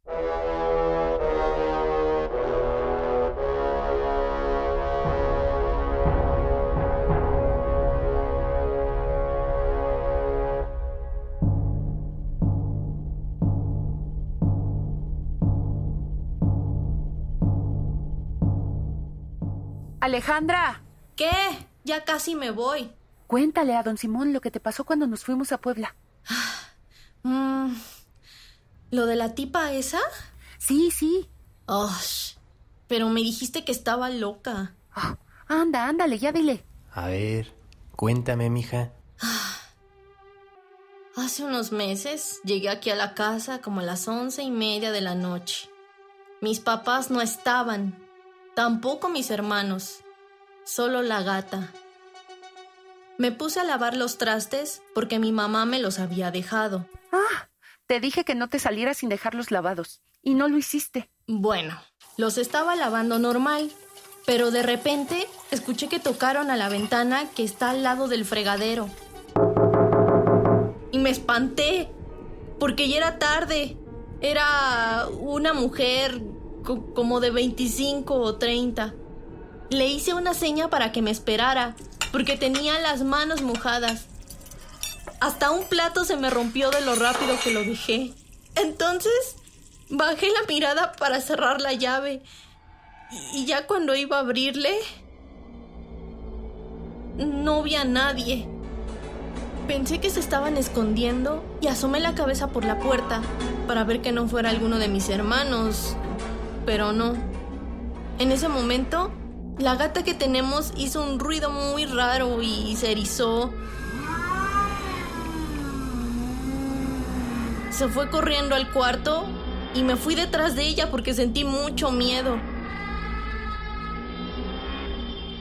Estaba muy oscuro. Me fui a meter debajo de las cobijas y la gata hizo lo mismo. Pero yo la trataba de sacar por sus sonidos y la forma tan fea en que movía el cuerpo. Escuché pasos, crujidos, cosas cayéndose. Sentía el cuerpo muy pesado y me costaba trabajo respirar. Ni siquiera me atrevía a levantar las cobijas. Cada vez que me acuerdo de lo que sentí, es como si volviera a esa noche.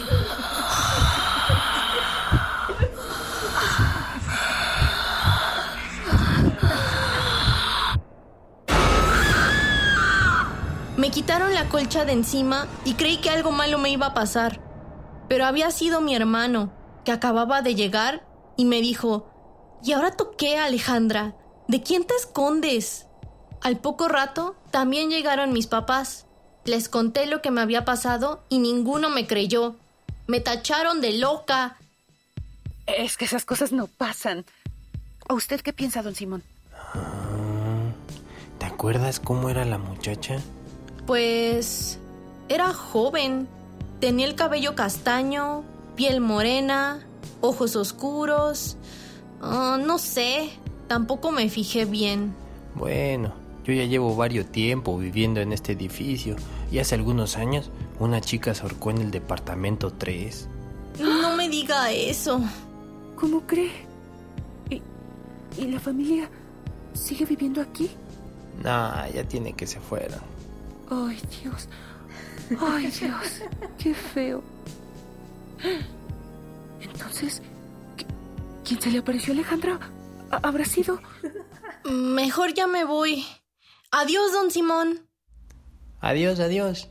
Adiós, adiós. Ay, esta niña.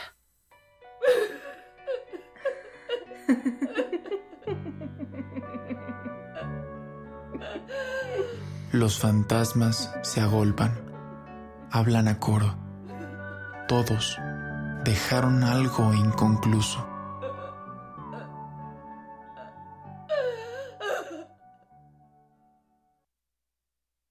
Bien, pues muchas gracias, Vania. ¿Y eh, esas cosas no pasan o sí pasan? ¿Qué dicen ustedes del público? Todas estas eh, cosas que vivimos a través de la cápsula de Vania Vélez ahí con las distintas voces de poetas errantes. Bueno, pues sí, creo que creo que nos ha pasado de pronto en algún momento. Bueno, no sé si a todos, Vania, pero pero cosas que de pronto tienen cierto misterio alrededor, ¿no? Sí, yo creo que en algún momento de nuestras vidas todos vamos a enfrentar alguna experiencia sobrenatural, si es que no la hemos vivido ya, entonces. O como dicen algunos, todo tiene una explicación, pero hay quien dice, bueno, es que yo no encontré esa explicación y lo relacionamos también con un poco de del más allá, que qué es el más allá, o, o con la visita de alguna persona que ya no está entre los vivos. Y bueno, pues cuántas cosas. Y, y ahora justamente en estos días alcanzamos o nos gusta platicar de esos, de esos misterios. Pues muchas gracias, Vania. ¿Qué más nos quieres platicar? Eh, pues quiero mencionar como algunos créditos. Primero es eh, parte de la música es de Thomas Van Galter, eh, que es parte del soundtrack de una película que se llama Irreversible, que es de Gaspar Noé, que es un director que me gusta mucho. Los poemas, el primero se llama Casas Embrujadas, de Henry Wadsworth Longfellow, y el último se llama Sin Invitación, de Guy Armand Truth. Y por supuesto a mis voces, a todos quienes participaron, que fue Sergio, eh, Ricardo, Lupita, y la edición que estuvo a cargo de Gabriel Gutiérrez. Muchas gracias a todos por haber participado y también a la maestra Marta Rom. Muy bien, bueno, pues como siempre, muchas gracias, Vania. Te mando un abrazo y por supuesto a todo el gran equipo de poetas errantes. Muy buenas tardes. Gracias. Igualmente, Yanira, buenas tardes. Hasta luego, un abrazo, Vania. Esta es una producción de Poetas Errantes, unidos con la poesía y el corazón. Algo en ti me es muy familiar. Hay algo en este encuentro que no quiero olvidar. Poeta soy.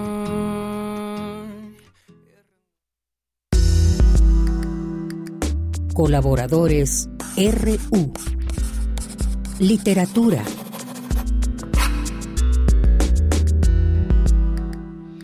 Bien, pues ya estamos en esta sección de literatura como cada martes y hoy nos acompaña Aranzazú Blasquez Menes, quien es egresada de la Facultad de Filosofía y Letras de la UNAM y es editora de la revista Punto de Partida. ¿Qué tal, Aranzazú? Mucho gusto en saludarte en este día. Muy buenas tardes. Hola, ¿qué tal? Buenas tardes. Muchas gracias por la invitación. a ti por aceptar y más en estas estas fechas que muchas personas ya pues salen de vacaciones o se toman unos días, pero por aquí estamos siempre en los medios de comunicación, pues la información sigue. Gracias por aceptar y esta sección pues de lo que se trata es que nos recomiendes lecturas, pueden ser libros y pues bueno, te cedo la palabra Aranzazú. Ah, Hola, muchas gracias. Bueno, pues justo bueno, como como presentaron, eh, trabajo en la revista Punto de Partida y pues la verdad es que esa sería una de mis primeras recomendaciones, wow, un poco de casa, claro. Eh, pues vaya, sobre todo porque a mí me encanta el trabajo que, que se hace ahí en sentido de que son las voces jóvenes que están formándose, ¿no? Son las plumas que, que después vamos a ver, bueno, que desde ahora ya se ven como premiadas en premios de, de literatura joven, de artes gráficas jóvenes también. Y pues que son también una, son las plumas generacionales que dan el pulso de esta época, ¿no? Que escriben sobre lo que los jóvenes sienten, sentimos, lo que nos inquieta. Ese, ese es algo que, que me gusta mucho. Efectivamente, pues sí, aquí podemos ver en la página de punto de partida, digo, yo sé que muchas personas que nos están escuchando ya conocen punto de partida, esta revista de los estudiantes universitarios, pero si no la conocen aún, pues entren, pueden entrar a punto de partida, punto MX, y ahí también podrán conocer a todos estos colaboradores de los cuales nos habla Aranzazú y pues también todas estas, estas eh, temáticas que, que se ligan como pues literatura. Bueno, pues esta es una recomendación que nos que nos haces. ¿Tienes alguna otra recomendación, algún libro para estos días que quizás mm, hay gente que tiene más tiempo o gente que sale a las calles, pero para quienes tienen tiempo de sentarse a, a leer, ¿tienes algunas recomendaciones?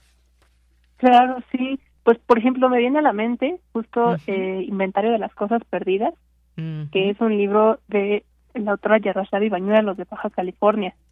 Este justo fue el número 22 de las ediciones de punto de partida y es un es una antología de poesía.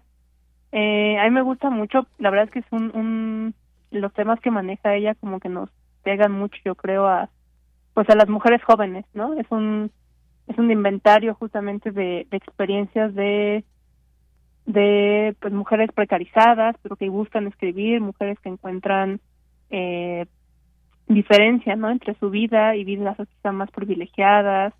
Eh, también la autora Yaroslav hace como comparaciones muy muy padres entre su realidad digamos las realidades de las grandes estrellas populares no de la música. Y también eso es algo que a mí se me hace muy interesante cómo lo manejas porque es muy sincero o sea es muy muy sincero desde quizá un lugar como doloroso pero también que reconoce eh, pues desde donde se puede crear más cosas, ¿no? Que no solo el lujo y el privilegio, digamos, dan fruto a cosas, sino que también desde otras experiencias de vida hay hay mucha creatividad. Eh, Sí, este eh, libro justamente hace poco eh, tuvo premio a primera novela y eh, y pues eso, Yaroslavi tiene tiene una pluma muy ¿cómo decirlo? eh, pues muy hábil en, en escudriñar, yo diría como como las cosas que nos preocupan, ¿no? La, la a la juventud, digamos, juventud entre una un ámbito muy grande, ¿no? Que va, digamos, nosotros manejamos a 35 años, pero vaya, temas como la imagen corporal, eh, las herencias, ¿no? La, los linajes femeninos, también cómo nos relacionamos con nuestras madres, nuestras abuelas, con las mujeres que nos rodean. Es algo que me gusta mucho justamente de este inventario de las cosas perdidas.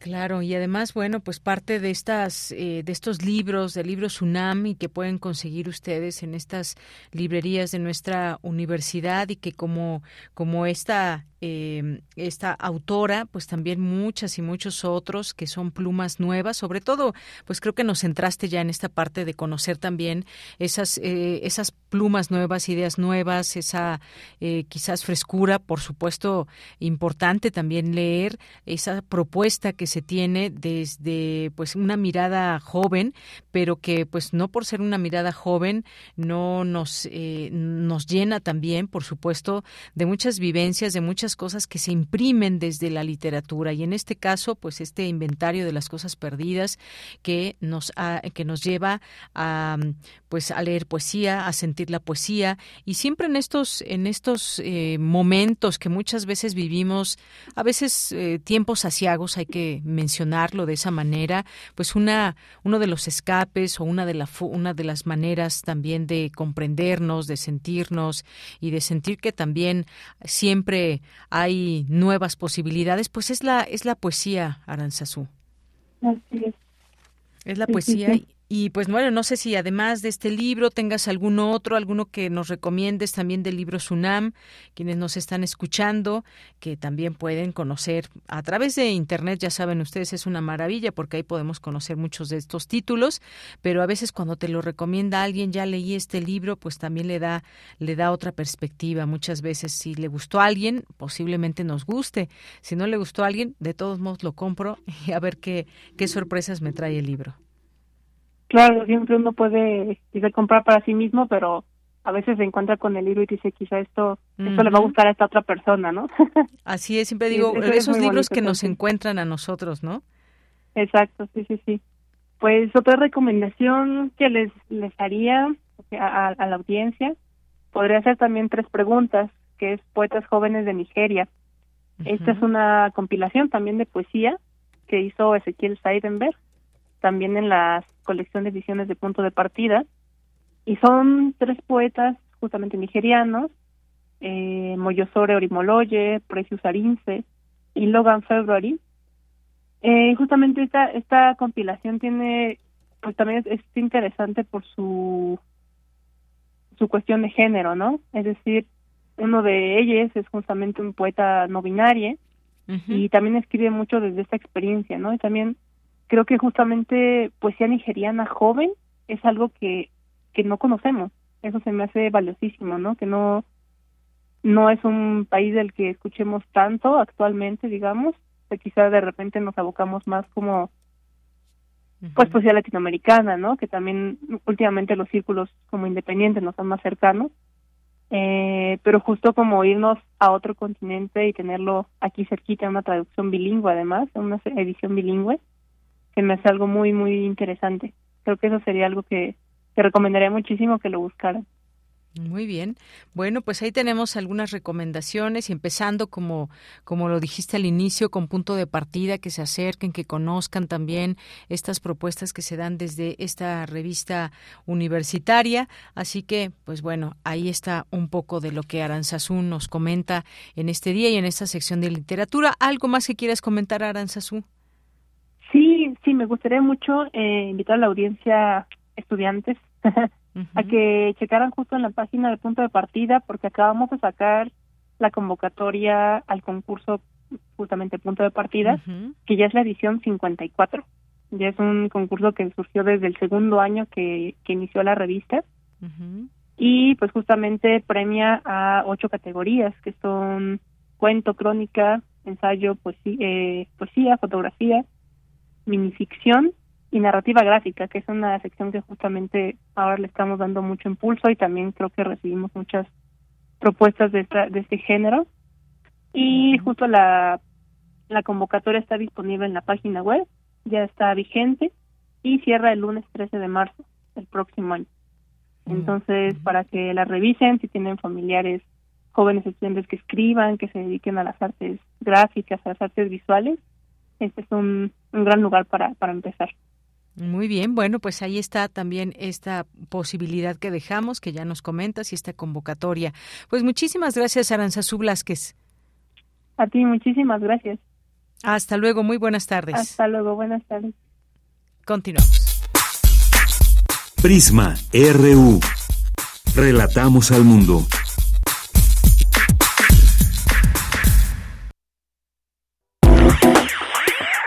Queremos escuchar tu voz.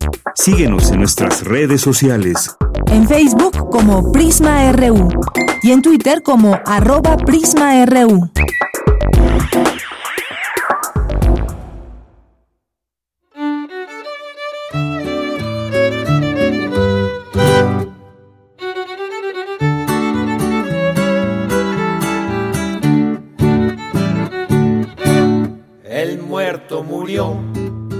Viuda está muy triste porque el muerto se peló, se peló pez del parral. Pero le dejó muchos bienes y dinero, pues era trabajador. La provecita lloraba y le dijo a su galán. A la noche aquí te espero para que hagamos el balance de lo que el muerto dejó. Espiridión Salazar. De avisarle al caporal que arrime la mulada que ya es hora del azar. Mulas melindrosas con muchos melindres, yo traigo tijeras para tu zar. Para hacerle una falseta a mi mujer y a mi suegra, que las tengo que amansar. Guayabata de melón. Soy labrador, mi oficio es carpintero, desde joven lo aprendí. Labro las finas maderas, si quieres te hago un violín.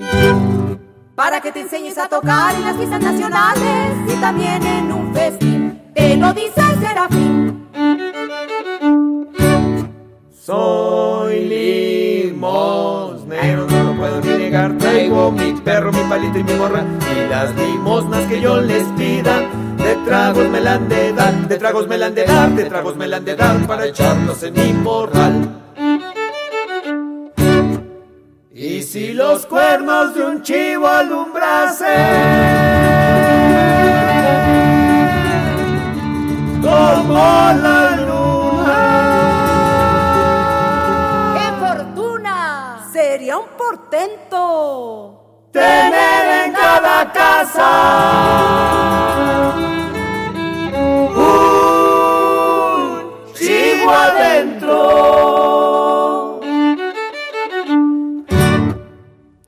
Bien, continuamos, ya casi nos vamos, pero nos faltan algunos minutos para despedir el programa y pues lo prometido es deuda.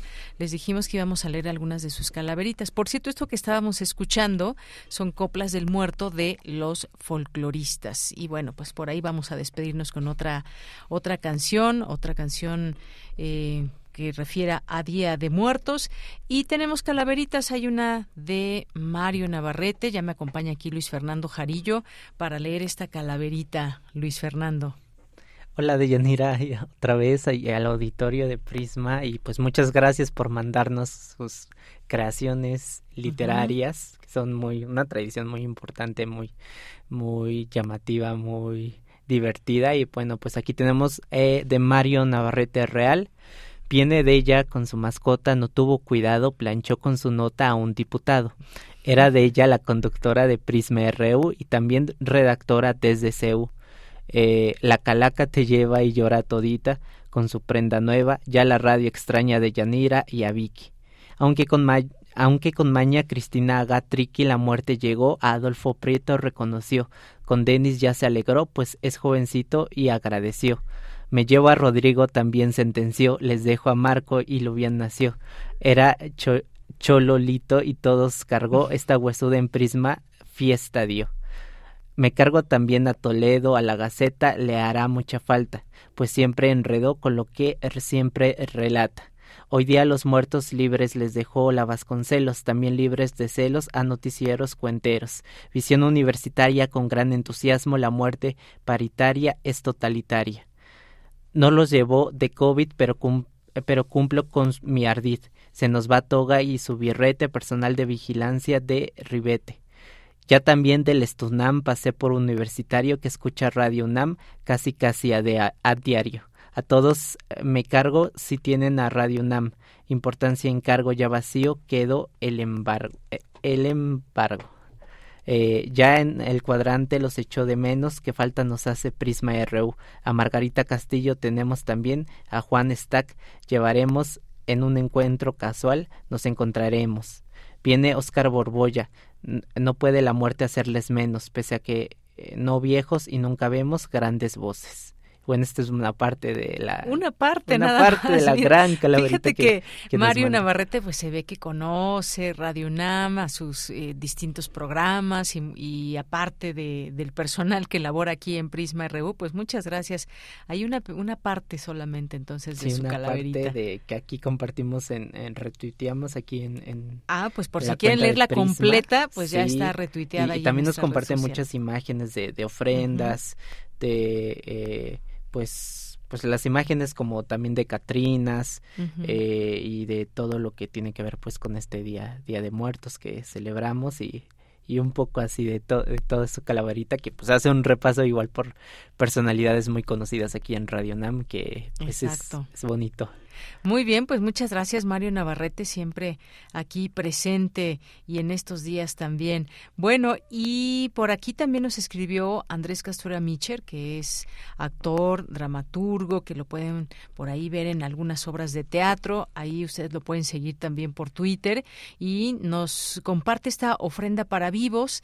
Eh, por el tiempo, pues no podemos leerla completa, pero la pueden seguir leyendo en Castura Micher blogspot.com porque ahí tiene no solamente esa calaverita sino también otras creaciones. Dice ofrenda para los vivos. La radio convulsiona casi en cualquier estación tratando de sumar los muertos y las muertas de la última semana. Las páginas de los periódicos apestan a morgue de tantos cadáveres que aparecen fotografiados y bueno pues ahí sigue en su blog spot. Y tenemos otra por ahí esta sí, más pequeñita. Sí es de, de Moisés eh, Lezama y bueno, pues dice así. Ya se apresta de Yanira para darnos las noticias. La flaca de lejos mira, lista con otras primicias. Todo el equipo de Prisma ignora quién va primero, pues hoy la Catrina misma nos presenta el noticiero. Muy bien, pues, pues, muchas gracias Moisés y gracias Luis Fernando aquí con esta lectura. Ya casi nos despedimos. También le mandamos saludos a Armando Cruz. Dice, me parecen muy buenas las canciones que han transmitido. La de Julieta Venegas no la conocía. Que tengan buena conmemoración de Día de Muertos. Un saludo desde Emiliano Zapata. Y bueno, pues tendremos por aquí a ver, ya eh, nuestro productor Marco nos hace algunas recomendaciones, a ver cuál será, cuál escogemos. Romance del enamorado y la muerte de Diego, Diego Lorenzini, Cempasúchil de Messier Periné o Calaveritas de Ana Tillú y Celso Piña. Bueno, yo me voy por la tercera, no sé tú, Luis. Sí, la tercera. Sí, la tercera, bueno, pues ahí ya. Entonces nos vamos a despedir con esta canción. Gracias a todo el equipo que trabajó hoy. Mañana vendrá la otra parte del equipo para que sigan mandando sus calaveritas. Estará aquí mi compañera Virginia Sánchez, Vicky, en los micrófonos, con todo el equipo. Por lo pronto hoy les acompañamos Marco Lubián, Andrés Ramírez, Luis Fernando Jarillo, Abraham Menchaca, Dulce García y Deyanira Morán. Espero que no se me olvide nadie. No se me olvida nadie, ¿verdad, Marco? No se Bueno, por supuesto, también en continuidad, Juan Carlos Osornio, que nos acompaña en esta tarde. Y con esto nos despedimos, calaveritas de Ana Tillú y Celso Piña. Mi nombre es Deyanira Morán. Que tenga buena tarde y yo los escucho hasta el próximo jueves.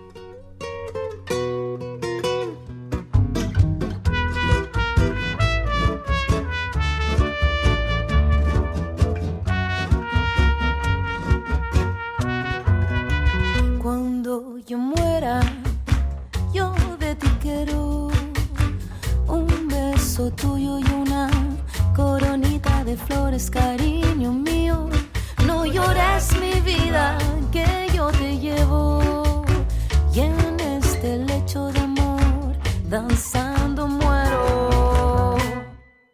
Todos llevamos dentro un muerto que acompaña, que aparece sol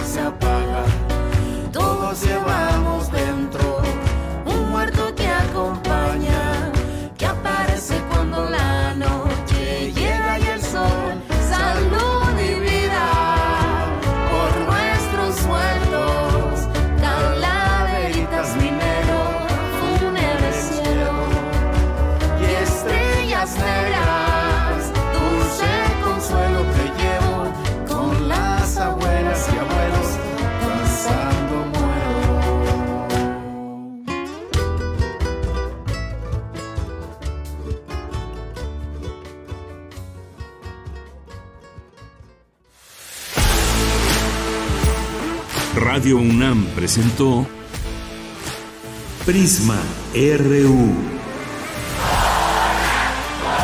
Una mirada universitaria sobre los acontecimientos actuales. Prisma RU. Relatamos al mundo.